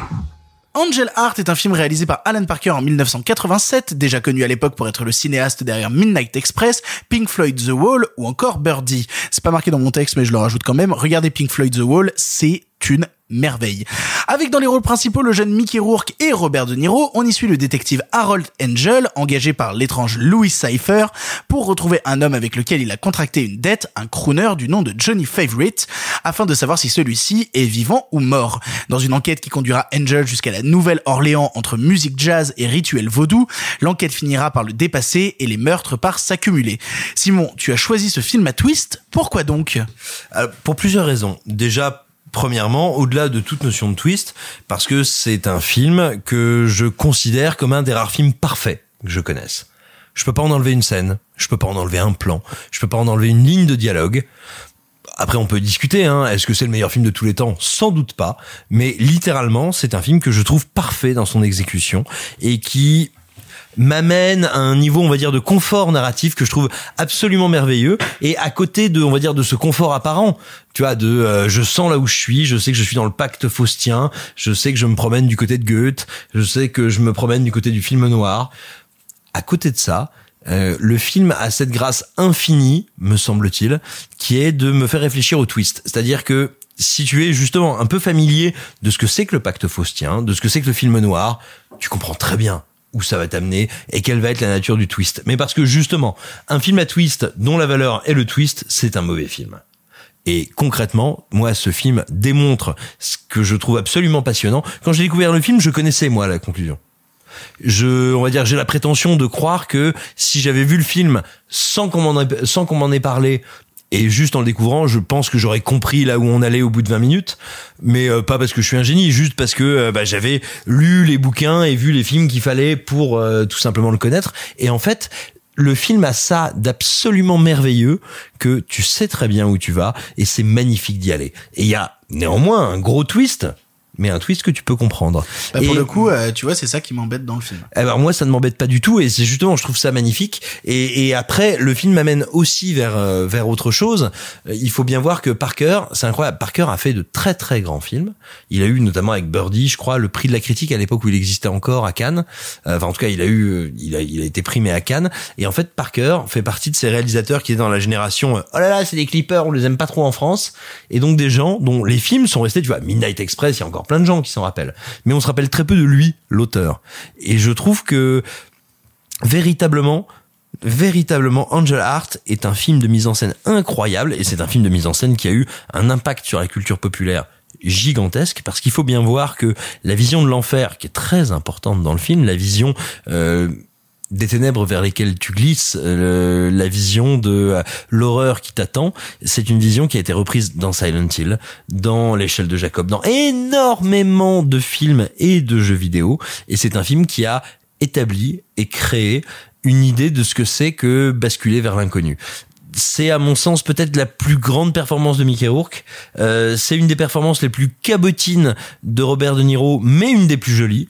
Et, et pour moi, le film est aussi une leçon de montage. On parle souvent de mise en scène ici et d'idées et de scénarios, mais en termes de montage, il y a des séquences en termes véritablement de comment sont organisés et comment se répondent les plans qui sont gigantesques. Le, la dernière grande séquence new-yorkaise avant qu'il parte à la Nouvelle-Orléans, où il revient dans cette église et où on mélange ses visions, ses hallucinations, euh, le, euh, la, procession qui se passe à l'extérieur et ce qu'il découvre dans le cœur de cette église, c'est une leçon de montage incroyable.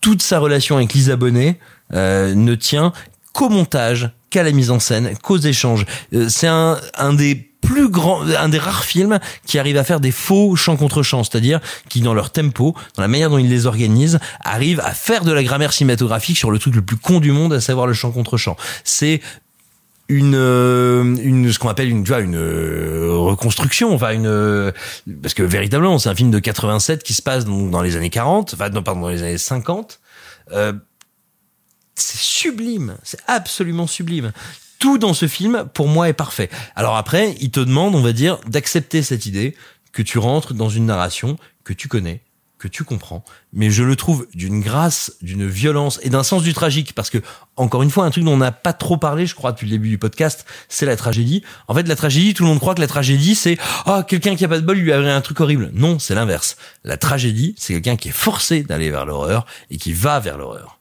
Et c'est un film qui est une immense tragédie. Et vraiment, pour moi, euh, Angel Heart est un très, très, très, très, très grand film noir postmoderne. Et pour le coup, Angel Heart m'embête. Et je, vais m'expliquer parce que euh, j'ai pas envie que Simon me lance un truc euh, à travers la table. En fait, je sais pas si c'est le fait de l'avoir vu pour la thématique de film à twist. Tu sais, tu parlais d'être embêté par ça ou quoi. Mmh, Ça mérite réflexion. Hein. Oui, non, mais c'est vrai que ça mérite réflexion parce que moi je l'ai choisi comme un anti-twist pour dire, mais euh, connard, euh, les twists ça n'existe pas et si vous avez besoin des twists, vous avez pas envie de voir les films. Ben, pour le coup, en fait, je sais pas si c'est de l'avoir vu à travers cette sélection-là, mais ma- m'attendant en voyant ces films à, à chaque fois être surpris à la fin, euh, je ne l'étais pas en regardant Angel Art parce que tout était couru d'avance. Et, et je comprends ce que tu dis quand tu dis que c'est la volonté même du script de, de t'emmener vers ça. C'est-à-dire que moi, dès la première scène où j'ai vu Robert De Niro, j'ai fait OK, c'est le diable.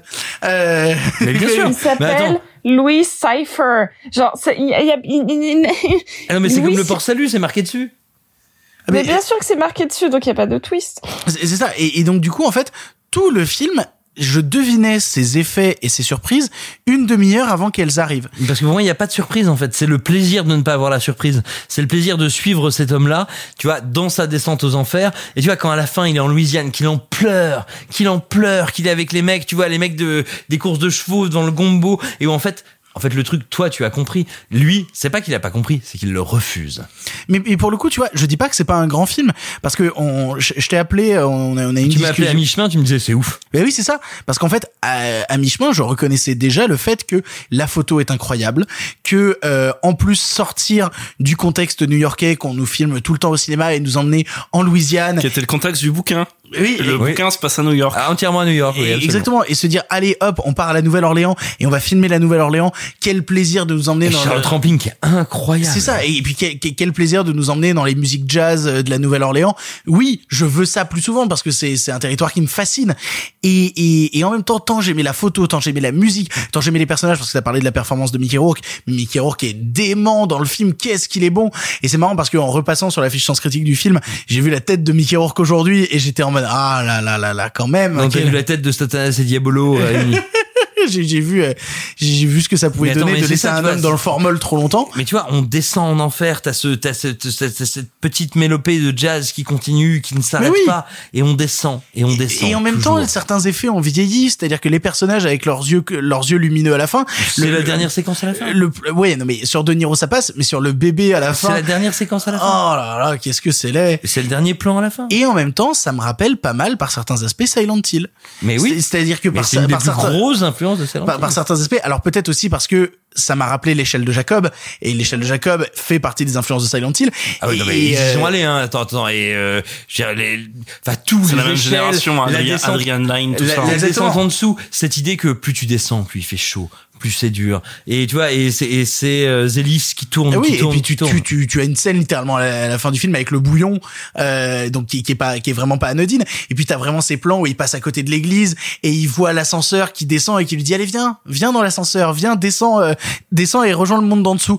Et du, et du coup voilà, toutes ces thématiques là, toutes ces idées là m'ont rendu absolument fou. C'est-à-dire vraiment, j'ai trouvé le film absolument fou pour ça, pour sa photo, pour sa direction d'acteur, pour toutes ces idées qui en vont inspirer après tout un cinéma euh, et même tout tout un parcours euh, vidéoludique dans le jeu vidéo, etc. Où, où vraiment ça me ça me passionne, ça me passionne cette ambiance parce qu'elle me met mal à l'aise et elle me fascine dans, dans le mal-être qu'elle me fait ressentir. Et en même temps, je pouvais pas m'empêcher de me dire bah j'adore tout ce que je vois. Mais vu que je sais ce qui va se passer, je m'ennuie un peu. Mais en fait, c'est le projet du film, c'est de regarder cet homme chuter. Oui, oui, carrément. Mais, c'est mais- pas de mais- te mais- dire mais- oh bah on n'avait pas vu oh donc, on n'avait pas vu qu'il allait lui arriver une merde Oui, oui, mais, mais, mais du coup, je trouve vraiment, ouais, les dix dernières minutes où ils te font euh, ça comme si c'était des big reveals, et là il fait, vous vous appelez Louis Cypher, c'est comme Lucifer, et là t'as envie de lui dire, Mais bah, attends, bah mais oui, moment, connard, Mais évidemment. attends, ce moment où il détruit, tu vois, où il détruit ce, ce, ce, ce petit objet, où il retrouve sa euh, tag, euh, enfin tu vois, sa, sa, hum, mon dieu.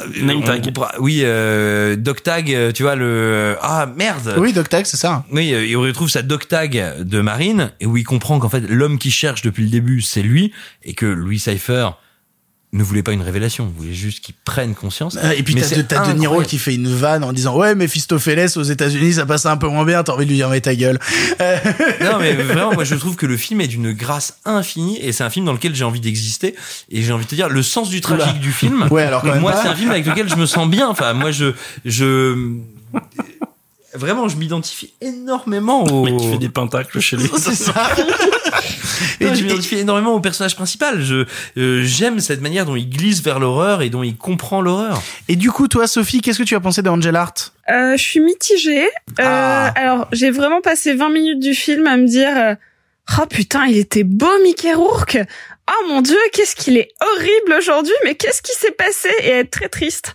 Euh, J'avais jamais remarqué à quel point il était beau avant. Oh là là, qu'est-ce qu'il Euh, était beau, putain. Je, ouais, je sais pas ce qui s'est passé. Là, j'ai eu une, une espèce de révélation dingue. euh, Ah, mais c'est le film où il est le euh, plus beau. C'est ça le film où il est s'appelle le la plus beau. drogue c'est euh, n'y, touchez pas les avec- enfants les vrais héros ne touchent pas à la drogue Avec l'année du dragon, c'est le film où il est le plus Ah, beau. mais il est, il est incroyablement sexy dedans. J'étais ouf. Ah bah oui, Euh, t'inquiète, oui, bah, ça me fait tout Mais euh, oui, moi, ce qui m'embête, c'est un petit peu. euh, ben, je suis un peu comme Victor, c'est-à-dire que j'aimais vraiment ce que je voyais, et en même temps, j'avais du mal à rentrer dedans euh, parce que. Je, bah, titre Oui, mais cl- clairement titre, mais. Je sais pas, je, suis restée entre deux. Après, c'est rigolo parce que euh, je l'ai regardé avec ma mère, euh, parce que c'était un peu l'un des seuls films du podcast avec l'orphelinat que je me sentais de lui montrer. Et, euh, et en fait, au bout de la moitié du film, peut-être même plus. Attends, attends, attends, qu'est-ce On qui s'est invite passé ta- avec ta maman On Ça invite ta mère au prochain épisode. On pourrait faire complètement un cycle, les films que Sophie a vus avec sa maman. Non, ou- ou- oui, non, non, oui, non, non, je vais rien dire. Eh ben, je suis contente. En tout cas, je suis contente de pas lui, à lui avoir montré Perfect Blue. Ça lui, ça l'aurait vraiment perturbé. Mais euh, non, en fait, ce qui est très rigolo, c'est que vraiment, peut-être à la moitié du film, au- aux trois quarts du film, ma mère me regarde, elle fait putain, je l'ai vu en salle en fait. Et elle m'a dit mais oui, c'était un de mes premiers encarts avec ton père ce film. Et genre, je l'ai regardé en mode mais non, mais c'est pas possible. c'est le genre de film qu'allait voir ma mère en 87. Excuse-moi Euh, d'avoir eu envie de te révéler à toi-même. Non, mais euh, ça a eu cet effet euh, de aussi. Ma mère a vu ce film au cinéma, en salle, comme euh, beaucoup de gens, vu que le film avait fait quand même un million trois cent mille entrées en, en 87, ce qui est quand même un, joli score, tu vois. Et ça l'a pas plus marqué que ça. Et je pense que le film aura un peu cet effet sur moi. C'est-à-dire que euh, j'ai trouvé ça su- super sur plein d'aspects. J'ai adoré la manière euh, dont il a filmé euh, la Louisiane, enfin la, Nouvelle-Orléans. Euh, Lisa Bonet est incroyable dedans. Euh, j'aime bien quand les films sont rugueux. Et là, le film est extrêmement rugueux. J'aime euh, quand euh, quand on fait un peu corps avec cette euh, cette, cette souffrance dans le film. C'est ça, cette descente aux enfers. J'ai trouvé assez fascinante. Et pourtant, je trouve que le le, le fil euh, directeur du film est trop grossier. C'est-à-dire que ouais, dès les trois premières minutes, j'ai fait ouais, mais il se cherche lui-même en fait, et puis oh là là, c'est métaphorique, et ça m'a un peu énervé parce que contrairement, et oui, je vais revenir sur l'orphelinat, oui, l'orphelinat peut être un peu grossier aussi, mais j'avais une émotion euh, qui venait me chercher, qui était la tristesse. Là, à part le côté rugueux qui venait vraiment euh, de, euh, non pas du scénario, mais vraiment de la mise en scène, bah moi, ça m'a moins touché parce que vous le comprendrez au fur et à mesure du podcast. Je suis quelqu'un qui attache énormément, énormément au scénario, mais qui va être euh, vraiment plus moins sensible à certains effets de mise en scène. Et donc là, je trouvais ça très cool, mais la base du scénar me me laissait froide parce que j'avais compris trop tôt. Donc euh, ça ça m'a empêché d'avoir du plaisir devant, même si euh, c'est sympa d'analyser une fois qu'on a déjà compris. Mais euh, là, ça l'a pas fait. Donc peut-être que je le reverrai dans quelques années. Je me dirai putain, en fait, c'était vraiment intelligent. Si je peux me permettre, Mais, euh, vraiment, c'est un film à, re- c'est un film qui, c'est une nouvelle de Stephen King qui s'appelait comme ça. Ça pousse sur vous. C'est un film qui grandit en toi, qui c'est un film qui pousse sur toi. Je te conseille de le revoir. Non mais je le, franchement je le reverrai. Hein. J'ai pas, j'ai vraiment pas d'animosité envers le film, bien au contraire. Euh, j'ai- J'aime les films qui me déstabilisent et là c'est vrai qu'il y a quand même deux trois trucs qui sont venus. Euh, bah c'est ça, ce côté rugueux. Euh, et rien que pour la beauté de Mickey Rourke, je le regarderai. Ah, mais, Euh, mais moi, il me fait euh, des choses. Mais attends, moi, si je me retrouve euh, coincé sur une île déserte avec Mickey Rourke de, de 1987, enfin, franchement, le- les chèvres, elles sont tranquilles. hein.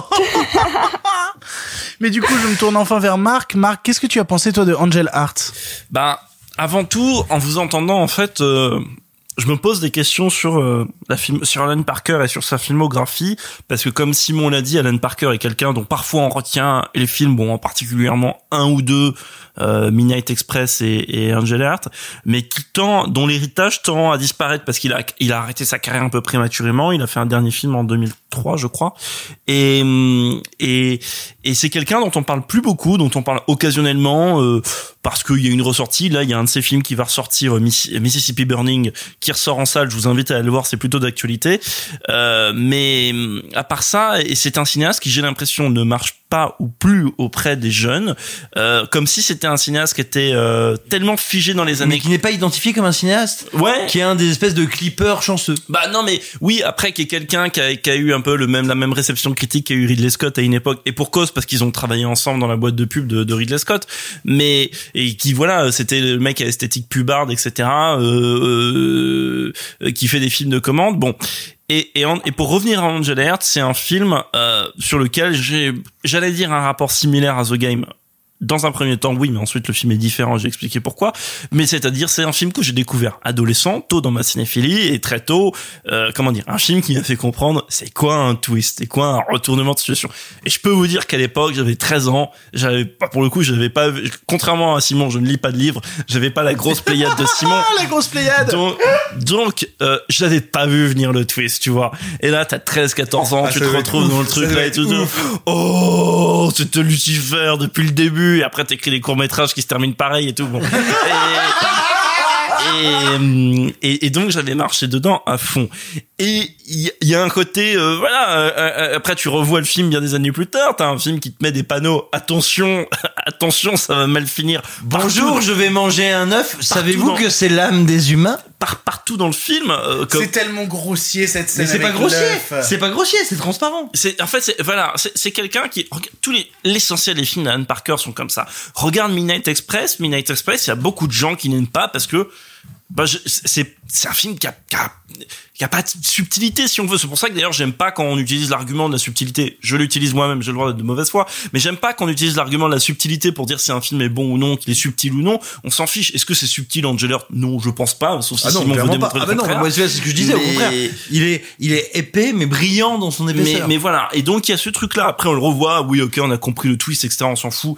Et, et à la rigueur, oui, euh, peut-être que Robert De Niro est peut-être ce qui est le moins intéressant dans le film. Encore que moi, j'adore euh, cette image, cette réappropriation du diable par les Américains dans un milieu qui est à la fois tellement américain et en même temps tellement européen à mi-chemin entre des cultures, moi je marche à fond. Euh, et ensuite, il y a tout simplement, moi, Angel Heart me fait beaucoup penser à un film qui est fondamentalement différent, qui n'a rien à voir, et pourtant vous allez voir pourquoi, c'est L'Impasse. Oh, L'Impasse, Que je n'ai toujours pas vu. Hein. Mais qui est le grand film sur le fatalisme. Voilà, l'impasse, donc je ne vais pas trop en dire pour ceux qui ne l'ont pas vu, mais l'impasse commence sur une scène qui est en fait la fin du film, et tout le film va vous emmener à cette scène-là, et jusqu'à la fin, vous allez dire non, ça n'arrive pas. Ça n'arrivera pas. Ça n'arrivera pas. Et, et, et donc c'est avec Al Pacino, et c'est une, une descente aux enfers d'Al Pacino. Et ça n'arrivera pas. Et, et Al Pacino fait que descendre. On pourrait faire un graphique, euh, si vous voulez, entre le Bah, c'est bien la et le mal. affine à l'envers, quoi. Non mais voilà, un graphique entre le bien et le mal de l'intrigue, et ça serait que une pente qui fait descendre, et, et, et- et le spectateur qui est en mode là là là, non. euh, Ça n'arrivera pas parce que j'estime qu'il mérite d'y arriver. Et, et, et, parce qu'il est il y a un côté sympa et puis bon et c'est exact et je le ressens pareil dans Angel Heart c'est-à-dire je suis alors du coup oui si on ne si on est en effet si on partage pas cette euh, comment dire si on partage pas cette émotion avec euh, Mickey Rourke si on est distant le film je pense fonctionne pas du tout moi je suis tellement avec lui qui est qui est un peu pathétique tu vois et qui est là qui, Mais qui est comprend pas. totalement en plus en plus l'enquête elle est un peu minable et, Et tout, puis qui qui se prend pour un cador, tu vois, qui arrive et qui fait genre, eh mec, hein, moi ça, j'arrête tout de suite. Mais oui, mais parce que en, en plus c'est ça, c'est un film qui arrive 40 ans après les grands films noirs avec Humphrey Bogart et tous les trucs de Raymond Chandler, où il y avait bah, les grands inspecteurs de films noirs, détectives un petit verre de whisky et tout. 40 ans plus tard, c'est le mec un peu beau gosse, mais qui est quand même sur la pente, euh, et- etc. descendante, qui se retrouve dans une enquête où il y a des panneaux sens interdits partout, genre non, non, non, mais en même temps c'est tellement séduisant et c'est l'essence même du film parce que euh, c'est quoi? Le diable est séduisant, donc le twist grossier est séduisant, donc tu sais, mais tu y vas quand même parce que c'est séduisant, c'est beau et, et bref et et- et il y a cette fin, cet ascenseur infernal qui descend. Je, je me repasse très régulièrement la bande son de cette fin. Incroyable. Pas juste l'image, même quand je m'étais arrivé d'écrire un scénario comme ça, avec juste les bruits d'ascenseur, machin, et la voix off qui dit, je sais plus euh, exactement, mais tu descends, ton âme est condamnée, etc. Et puis les bruits de la porte qui s'ouvre, etc. Et ce, ce, ce jazz, etc. infernal qui donne une autre connotation. Enfin, bref. Moi, j'adore Angel Heart parce que, bah, voilà, c'est c'est aussi une sorte de pacte. Le film fait un pacte avec toi. Il y a des, il y a des spectateurs euh, comme vous qui, du coup, re- vous avez presque refusé de signer le pacte, donc vous avez été plus fort. En fait, c'est un film pour spectateurs faibles, mais c'est pas grave. Simon et moi, on se complaît là-dedans. Et c'est sur ça que se termine ce onzième épisode de Pardon le cinéma. Au prochain épisode, il y aura plein de nouvelles choses puisque les salles de cinéma seront rouvertes et que Sophie sera de nouveau parmi nous. Quel bonheur Oui, attends, parce que je précise, parce que il y a, il y a- j'ai l'impression qu'en lisant quelques commentaires, les gens n'ont pas compris quelle était vraiment la situation géographique de Sophie. Oui, Sophie, tu es où? Je suis à Toulon actuellement. Voilà, non mais qu'on précise, donc euh, quand on enregistre ça, parce que j'ai lu des commentaires qui comprenaient pas pourquoi tu avais dit Sophie, tu es loin. Précisons aux auditeurs que Sophie, c'est 4, 5, 6, euh, 8 ou 40 derniers épisodes, je me rappelle pas, Oui, c'est ça. euh, n'était pas euh, présentement euh, avec nous à Paris. Et non, j'étais dans le sud de la France, mais je reviens enfin. Sophie, tu es de retour à la prochaine émission. On a hâte de te revoir. Merci beaucoup à tous d'avoir participé à cette émission. Merci beaucoup Simon. Niquez-vous. Merci beaucoup Marc. Merci Victor. Merci Clara. Merci. Merci Sophie. Merci. Allez, on se retrouve dans deux semaines. Très bonne journée, très bonne soirée, très bon moment à vous. Arrêtez, j'en suis fini.